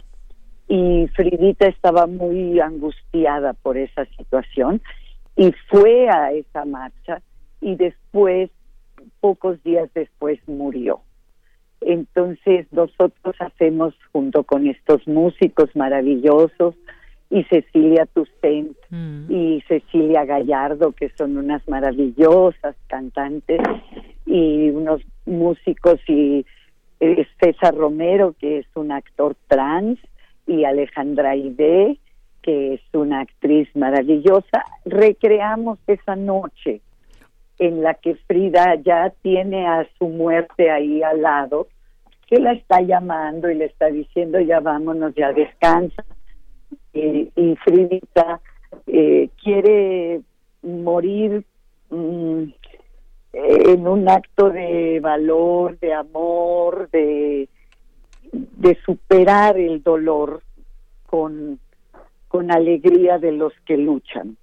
Así es, un día antes de su muerte se recrea esta, esta, eh, esta obra y además, bueno, una noche bohemia como muchas que sabía disfrutar Frida, con mucho tequila, mucha música y entonces ahí en ese ambiente y en ese escenario, con esa música además en vivo, ya nos mencionas a Cecilia eh, Toussaint, es como podemos disfrutar de esta obra. Va a haber, eh, me imagino, pues mucho dolor, pero también quizás alegría eh, en el escenario, Ofelia. Sí, y los textos maravillosos de Frida Kahlo que, que son poesía y, que son el reflejo de esta mujer inteligente, eh, cultísima y con un compromiso social más fuerte que su dolor. Así es, más fuerte que su dolor y pues aquí cada quien sufrida, tú actúas, tú la diriges también y pues ha tenido también varios momentos esta, esta obra. Es un personaje que a ti en lo particular te atrae muchísimo y verte personificada en Frida Kahlo, pues bueno, tiene, tiene mucha, mucho que ver con ese sentimiento que tú has leído, dices estos textos que se recrean también en esta obra y eso es parte de lo que tendremos oportunidad de disfrutar. Cuéntanos dónde eh, te estás presentando con todo este equipo que te acompaña, toda esta música.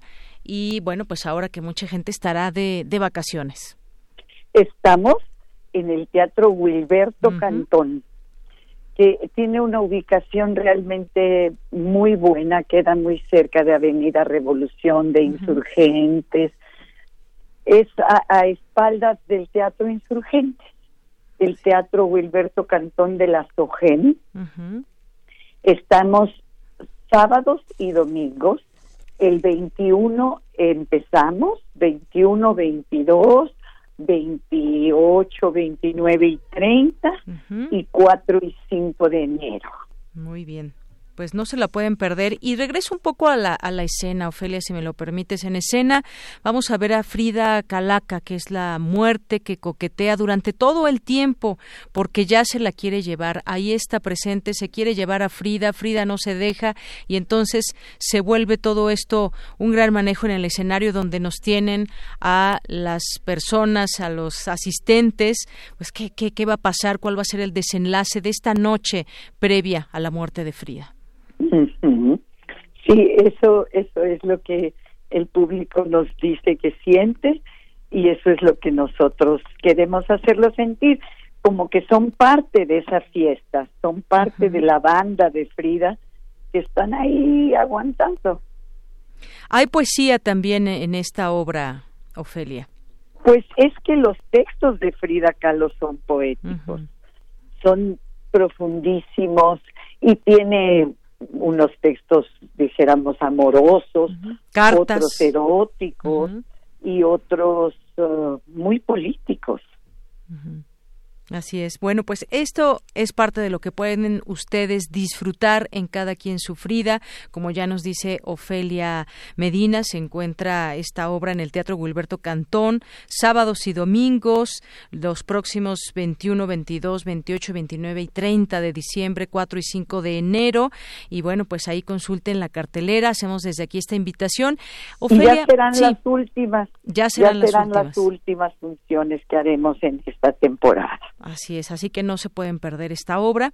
Y por otra parte, Ofelia, me gustaría que platicáramos también sobre lo que es, lo que significa el teatro regional, que también, pues tú has trabajado mucho en esto, en este proyecto. Platícanos un poco, compártenos acerca de, del teatro regional. Bueno, el teatro regional yucateco es el que yo conozco y el que ha sido parte de mi vida.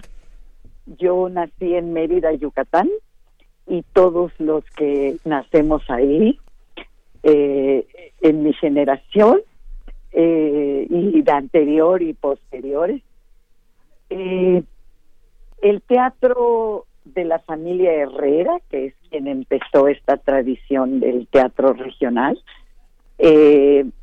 era un lugar de reunión, era una tradición. Mi, mi familia iba los jueves al, al teatro. Y eh, nosotros, bueno, mis personajes favoritos eh, es Cholo y, Petrona y Sacuja y todos los... Es que esto es un derivado de la comedia del arte. Y el teatro regional yucateco nace porque a Mérida iban muchas compañías de zarzuela y opereta que iban a Cuba y después pues pasaban a Yucatán porque era mucho más fácil ir a Mérida que venir a la Ciudad de México. Entonces, los artistas locales empezaron a hacer parodias de las mm, de las obras que se presentaban ahí y en, en mi generación eh, eran cuando yo, bueno, yo fui al teatro en el vientre de mi mamá, ahí la primera vez que fuimos, y, después, pues muy chiquitita. Yo tengo memoria de, de mis piernitas, así que no alcanzan a tocar el, el piso, que además era una banca, no eran asientos del teatro, pero había cuatro funciones creo al día, que eran tarde, moda, noche y a veces había otro y todo iba subiendo de intensidad, pero nunca llegaba a la soecidad ni a la majadería. Eh, hoy día sí el teatro regional ha derivado en algo que a veces no me parece muy muy simpático pero eh, todo se decía sin decir majaderías. Y era un momento de gloria, de unión familiar, de reírnos, de cantar y de hacer una crítica social. Así es, eh, Y yo, el teatro que hago, Frida, está inspirado en el teatro regional yucateco. Muy bien. Bueno, pues quería preguntarte de este teatro regional yucateco también, porque justamente, pues esta espontaneidad también muchas veces, pues es parte de, del teatro. En ocasiones, pues también eh, esos personajes que nos reflejan quiénes son, cómo los conocemos, y justamente el teatro regional yucateco del particular que nos estás nos estás platicando, pues surge así con esos elementos y con esa manera de cómo nos expresan desde una región, desde cierta región, lo que está pasando en el teatro, con todos sus personajes y sus temas que también pues pueden referirse a lo regional, Ofelia. Sí, y este teatro ha sembrado muchas semillas, ¿verdad? Por ejemplo, yo siento que yo soy una una seguidora y hoy día, por ejemplo, está Conchi León, que es esta dramaturga, actriz, eh, directora, que ha llevado a otra derivación el, el, sentido del teatro regional de una manera genial. Muy bien. Ofelia Medina, pues me ha dado mucho gusto platicar contigo, aunque sea estos minutos, y dejamos ahí esta oportunidad para que pues se acerquen a tu obra, la conozcan, faltan, quedan pues no tantos días, como bien nos decías, y que también conozcan este gran proyecto que es el Teatro eh, Regional Yucateco. Muchísimas gracias. A ti muchísimo gusto y a todo su auditorio. Gracias, hasta luego. Adiós. Ofelia Medina, actriz. Continuamos. Porque tu opinión es importante, síguenos en nuestras redes sociales, en Facebook como Prisma RU y en Twitter como arroba PrismaRU. Queremos escuchar tu voz. Nuestro teléfono en cabina es 55 36 43 39. Continuamos dos de la tarde con 29 minutos. Han escuchado el nombre de la Operación Zafiro. Vamos a conocerla. Siete estados desviaron 650 millones de pesos a empresas fantasma ligadas al PRI. Tengo en la línea telefónica a Ricardo Alvarado, que es periodista de Mexicanos Unidos contra la Corrupción. ¿Qué tal, Ricardo? Muy buenas tardes. Bienvenido. Hola, Deyanira, un saludo a ti y a todas las personas que nos escuchan. Oye, pues leo y tengo aquí abierta esta página de Mexicanos eh, contra la corrupción y la impunidad. Eh, pues documentan que en esta llamada Operación Zafiro eh, se desviaron fondos públicos, no solo de Chihuahua, también de Sonora, de Colima, de Durango, del Estado de México, Morelos y de la Delegación Milpalta de la Ciudad de México para presunto financiamiento de campañas electorales priistas. Cuéntanos acerca de esta investigación, por favor. Claro, mira, de, todo sale de, una investigación que se empezó en el gobierno de, Chihuahua sobre cuatro empresas fantasma que otorgaban, recibieron contratos de la administración estatal anterior, la que estaba a cargo del gobernador Horacio Duarte. Eh, lo que hicieron mis colegas eh, Valeria Durán y Raúl Olmos fue preguntarle a las entidades federativas eh, sí tenían contratos con estas mismas empresas. Y de ahí empezaron a investigar y lo que encontramos es que eh, hay un total de otras seis entidades, Chihuahua, Durango, perdón, además de Chihuahua, Durango, Sonora, Morelos, Colima, el Estado de México y una entonces delegación de la Ciudad de México, eh, le asignaban contratos a una, eh, llamémosles una red de 12 empresas, de las cuales ocho están declaradas fantasma, cuatro no, pero que las 12 empresas comparten eh, titulares, es decir, las personas que están inscritas como propietarios de las empresas son una misma red de cuatro personas, que se trata de un, un ex policía del Estado de México, eh, sus vecinos y su familia, ¿no? Que pareciera como que alguien tomó los nombres de estas personas, abrió estas empresas fantasma que reciben contratos millonarios. La que más eh, recibió contratos, por ejemplo, Sinax, recibió 125 millones de pesos en contratos. Eh, una empresa que, precisamente por ser fantasma, eh, es importante notar que eh, pues no no hace lo que dice hacer, ¿no? O sea, es, es simplemente un local ahí abandonado. Eh, hicimos la visita a varias de estas empresas en sus supuestas direcciones eh, y pues se tratan de lugares eh, que no tienen sustento. eh, y lo la parte que no que no puede demostrar la investigación por la imposibilidad de la información, solo la suponemos, es que hay un contacto entre estas entre la desviación de estos recursos y el Partido Revolucionario Institucional, debido a las personas que formaban parte de la red, ¿no? una persona que en aquel entonces formaba parte de, eh, de del Comité Ejecutivo Nacional del PRI, eh, que también tenía su propia empresa para cobrar lo que parecía ser una comisión a los gobiernos estatales por bajar estos recursos. Y si me permite apuntar una última cosita que es como parte del mismo esquema, es que todas estas, todos estos contratos que otorgaron las, eh, los gobiernos, los otorgaron a través de una cosa que se llama el ramo 23, que se, que se trata de una bolsa de dinero federal no etiquetado, eh, que es entregado de manera totalmente discrecional, porque fue uno de los grandes mecanismos de uso discrecional de recursos durante los sexenios pasados, eh, para entregarle dinero a los gobiernos estatales y de los municipios sin ninguna regla. Entonces, el camino parecía ser que el gobierno federal entregaba recursos del ramo 23, el gobierno estatal le entregaba eh, recursos de este ramo a empresas fantasma a través de contratos y luego perdemos la pista del dinero. Pero todo parece indicar que iba a dar a, probablemente a elecciones y concretamente a partidos políticos. Así es. Y bueno, en todo este, en, toda esta red que, que, se descubre, surgen algunos nombres que incluso por ahí alguien ya se amparó. Me refiero a Manuel Fabio Beltrones.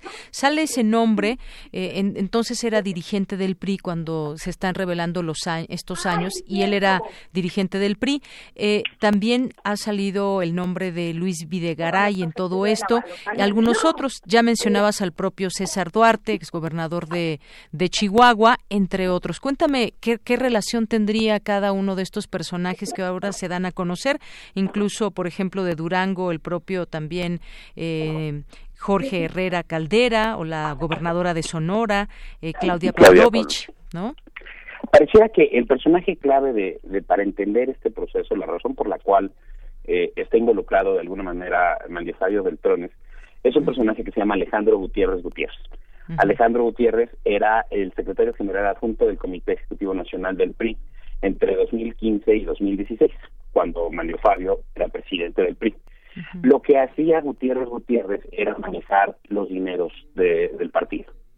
Eh, y tenemos, está claramente detectada que hay una empresa a nombre de él, eh, que me parece de, se dedicaba a asuntos como de aviación, que eh, tiene contratos también con estas, este, con estas entidades.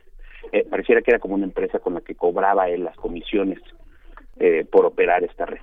Y de ahí la hipótesis de que los recursos iban a dar al PRI, ¿no? Incluso claramente hay una investigación, eh, no, no es la operación Zafir, es una investigación, digamos, paralela, que detecta que eh, personajes, al los trabajadores al interior de la Secretaría de Educación de Chihuahua, a cargo de Ricardo Yáñez en aquellos años, eh, tomaban recursos de los trabajadores, un 10% de sus salarios, eh, y eran pasados a Alejandro Gutiérrez para que fueran integrados a los a, recursos del PRI eh, como y fueran tomados como donaciones, lo cual es totalmente ilegal. Eh, de ahí que eh, cuando salió esta investigación, cuando fue revelado, digamos, que Alejandro Gutiérrez podía ser parte central de, de, una, de un esquema de desviación de recursos como este, es que Manuel Fabio Beltrones procedió a este amparo.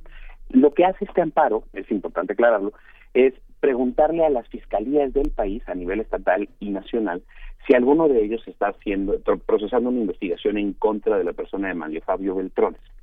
No, no, no es que el amparo en automático garantice impunidad, sino que lo que hace es revelar eh, qué fiscalías están preparando una investigación en su contra. y lo cierto es que pues, se trata de un tema más o menos eh, antiguo, ¿no?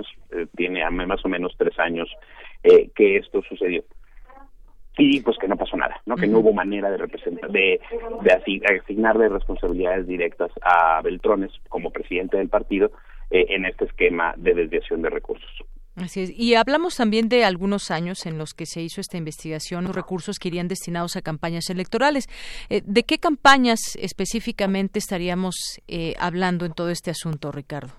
De ser cierta la hipótesis, serían recursos que se utilizaron en las campañas estatales de 2016, ¿no? que fueron Chihuahua, Sonora, eh, no justo las entidades sí, involucradas eh, en disputa, ¿no? Eran las que estaban en disputa ese año. Eh, Chihuahua acabaría perdiendo el PRI en la entidad y llegaría el nuevo gobernador Javier Corral, ¿no? Es, es parte de todo apunta a que fue para utilizar recursos en esa elección, que fue una elección en, que, en la que el PRI empieza a demostrar pues el desgaste político propio de los escándalos de corrupción tanto estos como los de nivel federal de, aquellos años. Así es. Bueno, y a la gente que nos esté escuchando, nuestro público, yo los invito a que entren a la página de Mexicanos contra la Corrupción y ahí vean, pues, de la manera en cómo está explicado estas gráficas, cuántos millones eh, de pesos a cada a cada uno de los estados y derivado de todo esto también, pues, se sentiría cierta, mm, eh, pues, incertidumbre quizás para los involucrados en todo esto, incluso, pues, el propio Mario Fabio Beltrones se habla pues de que ya solicitó un amparo, eh, pidió un amparo y protección de la justicia para evitar una orden de aprehensión en su contra, luego de que pues ya también el gobierno federal iniciara una investigación en su contra. Sí, o sea, lo que está por confirmarse es, digamos, justo lo que el amparo permite es le permite a Beltrones saber si hay una investigación en curso o no eh, en su contra. Y, creo que la parte con la que me gustaría que se quedaran las personas que nos escuchan es que eh, eh, en una red de corrupción que va a desviar recursos públicos para que lleguen a otro lado, eh, se vuelve como clave eh, la cuenta, a nombre de quién está la cuenta de la empresa fantasma, ¿no? A, la que deposita el gobierno millones de millones y millones de pesos.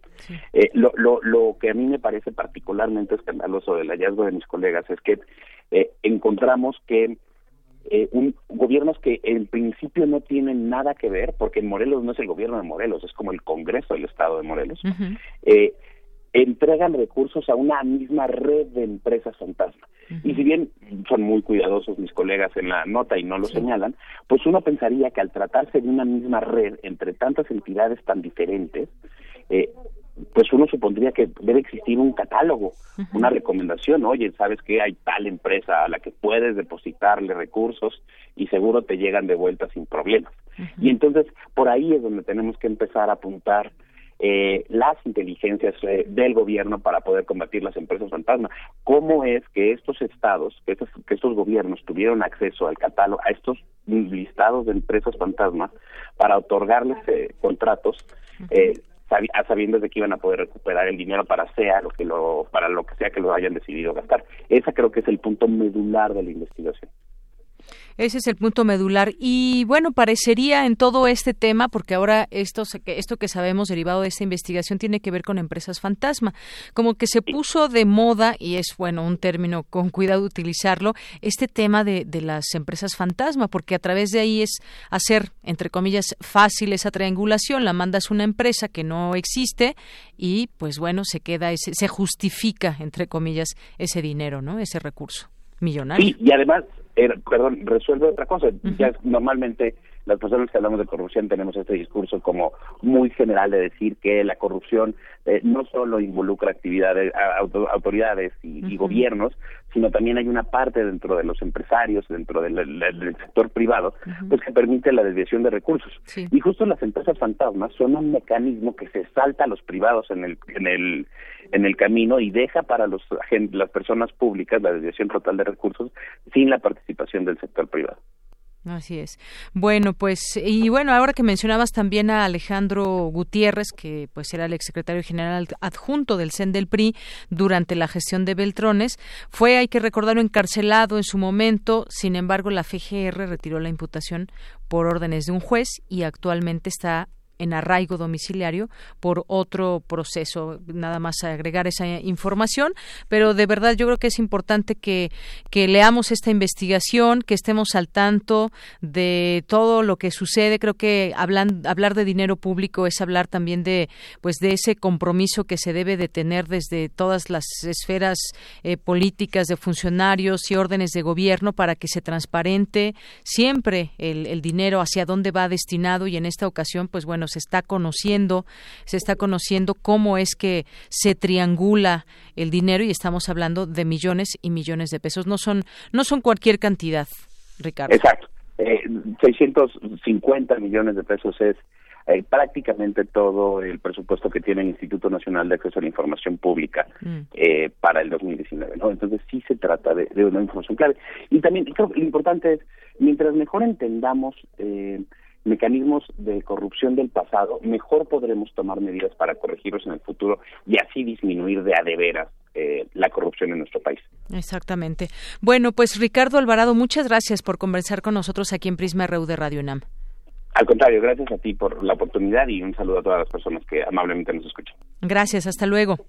Hasta luego. Muy buenas tardes. Gracias a Ricardo Alvarado, periodista de Mexicanos contra la Corrupción y la Impunidad. Métanse a la página y ahí pues en primera instancia van a ver esta información de la operación Zafiro, siete estados que desviaron 650 millones a empresas fantasma ligadas al PRI. Vale la pena conocer los, los detalles, los nombres que surgen dentro de esta operación y a darle eh, seguimiento seguramente también por parte de las propias autoridades. Por lo pronto pues se investiga a Malio Fabio Beltrones por esta triangulación de recursos y pues bueno, estar al tanto de ello y sobre todo, pues me parece importante también que recordemos todo este tema de la de la corrupción, de qué manera se puede acabar la corrupción, descubriéndola solamente, poniendo candados para que los funcionarios que tengan acceso al presupuesto puedan eh, dejar de desviarlo, de utilizarlo, de robarlo, como queramos llamarle, cuando terminará todo este tema de la corrupción. Eh, importante también si escuchamos ayer el mensaje de 50 minutos prácticamente del ministro Arturo Saldívar, presidente de la Suprema Corte de Justicia de la Nación y del Consejo de la Judicatura Federal. Fue su primer informe de gestión al frente del máximo tribunal del país y una frase que sintetizó su proyecto fue austeridad, combate a la corrupción, al nepotismo y cercanía con la gente. Ahí estuvo eh, el día de ayer el presidente Andrés Manuel López Obrador, también las presidentas de ambas cámaras, la diputada Laura Rojas Hernández, la senadora Mónica Fernández, y ahí señaló que el Poder Judicial de la Federación inició una transformación profunda que habría sido impensable solo unos meses antes. Yo les recomiendo también que escuchen este, este mensaje que dio eh, al referirse a todos estos casos de de, a temas de corrupción, de nepotismo, que se alimentan de la impunidad, algo que hemos vivido muchos, muchos años. Dice que los ha acompañado, que quede claro que esto se acabó. Dijo textualmente, no toleraremos a los servidores públicos que anteponen sus intereses personales a los de la justicia. Estamos limpiando la casa, señaló en referencia también a las críticas que se virtieron al inicio de la administración del presidente López Obrador. Continuamos. Relatamos al mundo. Relatamos al mundo.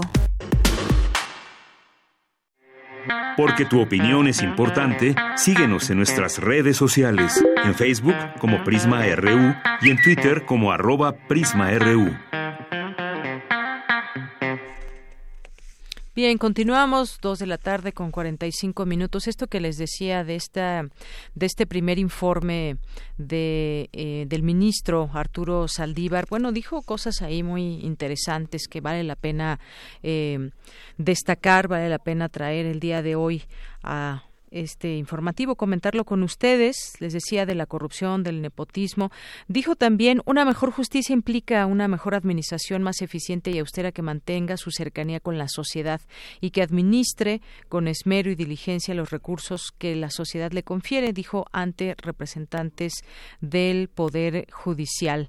Y, eh, pues bueno, también eh, entre ellos estaban ahí presentes Julio Scherer Ibarra, que es consejero jurídico del Ejecutivo Federal, el almirante José Rafael Ojeda Durán, entre otros, y pues la referencia fue lo último fue el último informe de gestiones del ministro Luis María Aguilar Morales, quien en diciembre del año pasado, días después de la toma de protesta de López Obrador, rindió su último informe de labores como presidente de la Suprema Corte, enfrentado con el Poder Ejecutivo y el Legislativo. Recordemos, en aquella ocasión ya se había alimentado una polémica contra jueces, magistrados y ministros por no disminuir sus salarios y por haber ordenado judicialmente la suspensión de los efectos de la Ley Federal de Percepciones de los Servidores Públicos para que ningún funcionario ganara más que el presidente de la República, por una parte. Y meses después, según también hay que recordarlo, circuló un informe sobre la pasada administración del Consejo de la Judicatura, en el que se encontraron gastos innecesarios, subejercicio de recursos, inmuebles en estado crítico, falta de comprobación en diversas actividades judiciales por las que se detectó un daño patrimonial de cinco mil millones de pesos. Así las cantidades. Ahorita hablábamos en esta triangulación de recursos de 650 millones de pesos. Bueno, aquí un daño patrimonial de cinco mil millones de pesos también. Así que, pues bueno, eh, a decir del discurso expuesto por el ministro Saldívar, hasta el 2018 solo 30% de las compras del Poder Judicial se habían hecho por la vía de licitación pública en su periodo de gestión en el alto tribunal. Este número se elevó hasta alcanzar el 70%. Y bueno, también insistió, como lo ha hecho en últimos días, en la implementación de un plan integral de combate al nepotismo, el cual buscará un padrón de relaciones familiares para evitar el nepotismo, además de otras medidas, fortalecer reglas para la carrera judicial y fundarla en un enfoque meritocrático, es decir, dio hay varios puntos muy interesantes dentro de su primer informe de gobierno. Pues parte de lo que podemos destacar. Eh, hace rato comentábamos que uno de los nombres que sale en esta operación Zafiro es el de Manlio Fabio Beltrones, que está amparado. Eh, hoy el presidente Andrés Manuel López Obrador confirmó que el exdirigente nacional del PRI solicitó un amparo y protección de la justicia en caso de la existencia de cualquier orden de aprehensión en su contra, tanto por la Fiscalía General de la República o la estatal de Chihuahua. Dijo es un amparo que tiene derecho a solicitar a que se le otorgue en su caso, si así lo decide la autoridad competente por el asunto de Chihuahua. Lo que viene lo que viene de la investigación contra César Duarte sobre ese tema es lo que informó la consejería. También hay que recordar, César Duarte, que pues según esto, las autoridades no han encontrado, no han tenido la posibilidad de saber dónde está o de ubicarlo solamente para efectos de que pues declare ante la justicia también ahí por varios pendientes que quedaron en Chihuahua. Y bueno, pues otra otra noticia en todo esto, en todo el panorama nacional, rechazan legalizar la interrupción del embarazo en Hidalgo con 10 votos a favor, 15 en contra y 5 abstenciones. La iniciativa para despenalizar el aborto en Hidalgo fue rechazada por los legisladores locales. Desde el pasado 21 de noviembre se aprobó en comisiones de legislación y puntos constitucionales y Seguridad Ciudadana y Justicia la iniciativa para permitir la interrupción legal del embarazo. Esta iniciativa permitiría la interrupción legal del embarazo hasta las 12 semanas de gestación. También endurecía una serie de sanciones para quienes abortaran fuera de las 12 semanas de gestación y para quienes obligaran a mujeres a hacerlas. Ahora la iniciativa se regresó a comisiones para un nuevo análisis y una nueva formulación. La iniciativa previa una pena de 3 a 7 años a quien forzara a una mujer a abortar de 40 a 150 días de multa. En caso de usar violencia se incrementará de 4 a 9 años y de 50 a 200 días de multa. Diversas organizaciones a favor de la interrupción legal del embarazo mostraron su decepción tras el resultado de la votación. Bueno, pues podemos decir al día de hoy, a diferencia de otros de otros momentos como cuando estuvo este tema también muy polémico allá en Oaxaca y que finalmente se aprobó la interrupción legal del embarazo, no así en Hidalgo, una discusión pendiente también en distintos estados. Continuamos. Tu opinión es muy importante. Escríbenos al correo electrónico prisma.radiounam@gmail.com.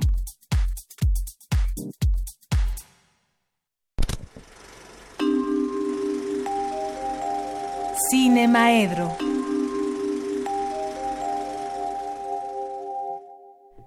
Dos de la tarde con 51 minutos y bueno de los temas nacionales ahora nos vamos a pues recomendaciones que les vamos a hacer de cine, de series. Ya tengo la línea telefónica a Aranza Luna que es guionista y crítica de cine, escribe en espacios como Cine Premier y Sector Cine. ¿Cómo estás Aranza? Hola, muy bien, muchas gracias por la invitación. Bueno, pues gracias por aceptar. Normalmente aquí nos acompaña el maestro Carlos Narro, a quien le mandamos muchos saludos, pero bueno, hoy vamos a platicar contigo y me gustaría que pues quizás tengas por ahí algunas recomendaciones que hacernos para los siguientes días. Mucha gente estará de vacaciones, quizás tenga más tiempo de irse al cine o de quedarse en casa a ver alguna serie. ¿Qué nos recomiendas, Aranza? Pues yo creo que se pueden lanzar al cine sin problema, porque ahorita tenemos una cartelera bastante interesante. Pues, o sea, es, es chistoso porque son productos que tanto pueden ver en casa como pueden ver en cine, pero mi recomendación es que se vayan al cine para que tengan ese plus que nos da el gran cuarto oscuro. Y pues evidentemente la recomendación es que vayan a ver The Irishman, el irlandés, que vayan a ver Historia de un matrimonio que ambas se encuentran también en la plataforma de Netflix, pero, insisto, creo que la experiencia en pantalla grande es un poquito más, más, no sé si enriquecedora, pero con una claro, potencia diferente. Pues... Sí, claro. Eso, y pues no sé, o sea, igual hablando de temas nacionales que ahorita estaba escuchando, pues también creo que es importante que vayan a ver eh, El Guardián de la Memoria, que está ahorita en Cineteca Nacional. Es un documental que viene siguiendo como toda esta tradición de, de documentales mexicanos sobre la violencia en México y en este caso es sobre las personas que desaparecen al en, el norte del país. Eh, me parece que es fundamental que, la veamos. El guardián de la memoria. El guardián de la memoria de Marcela Arteaga. Muy bien, aquí ya apuntadísimo. ¿Qué, qué más? ¿Qué otras recomendaciones, Aranza?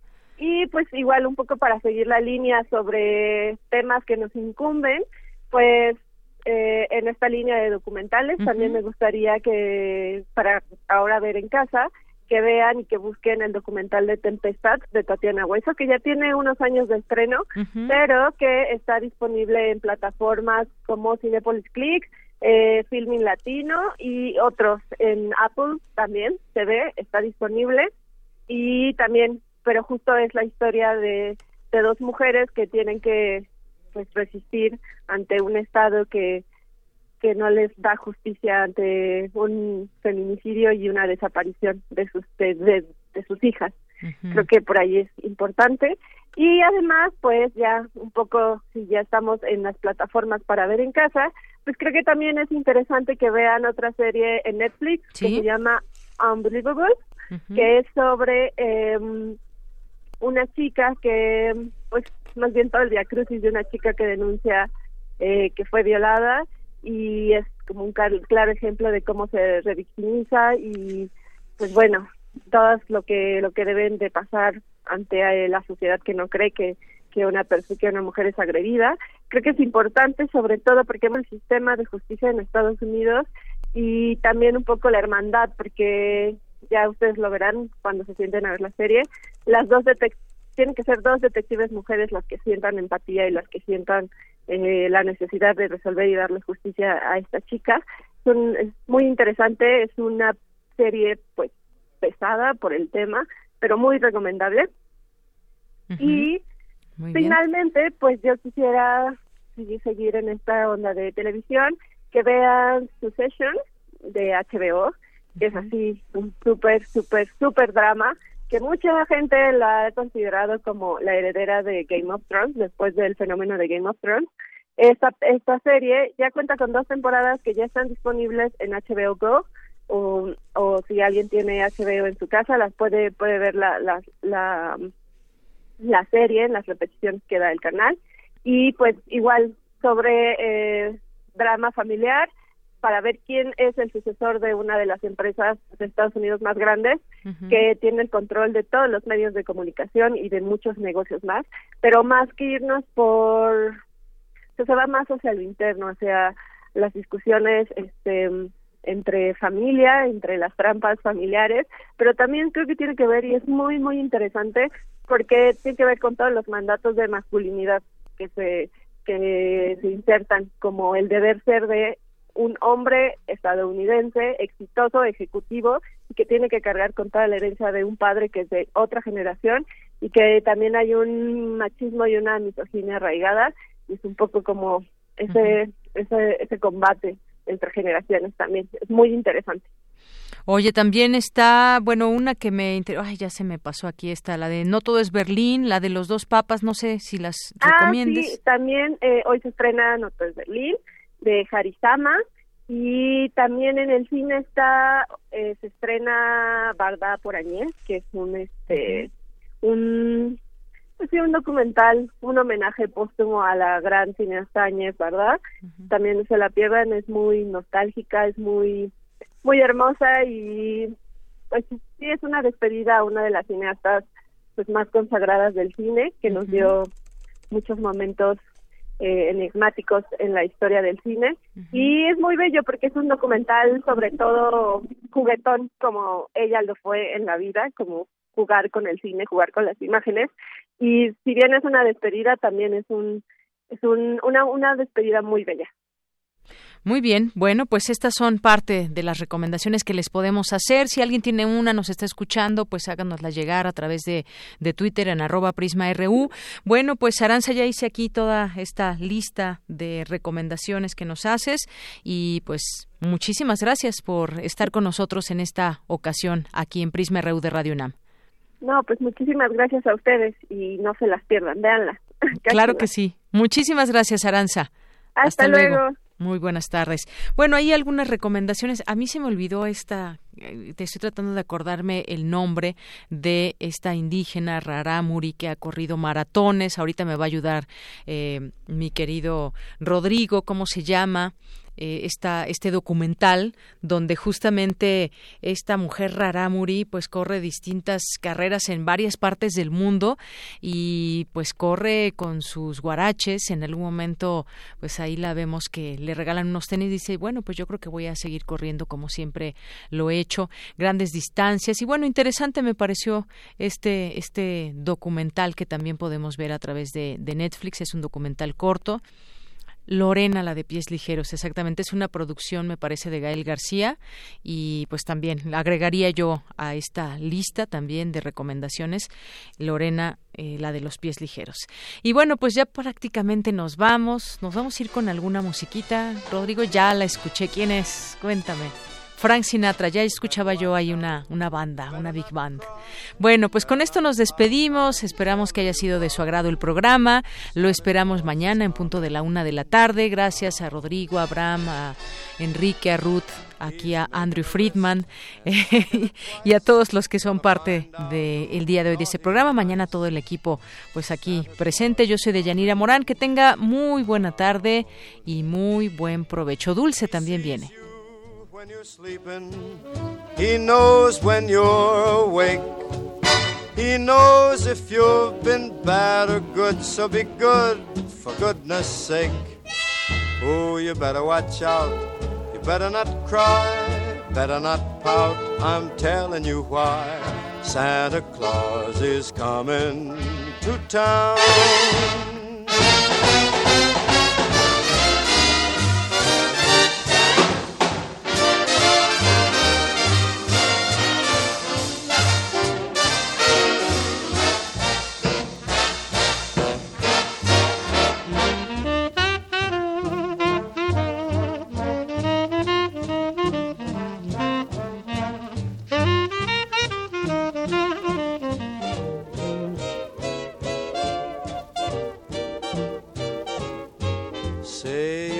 Watch out, you better not cry, better not pout, I'm telling you why. Santa Claus is coming to town. He's making a list and he's checking it twice. He's gonna find out who is naughty and nice. Santa Claus is coming to town. He sees you when you're sleeping. He knows when you're...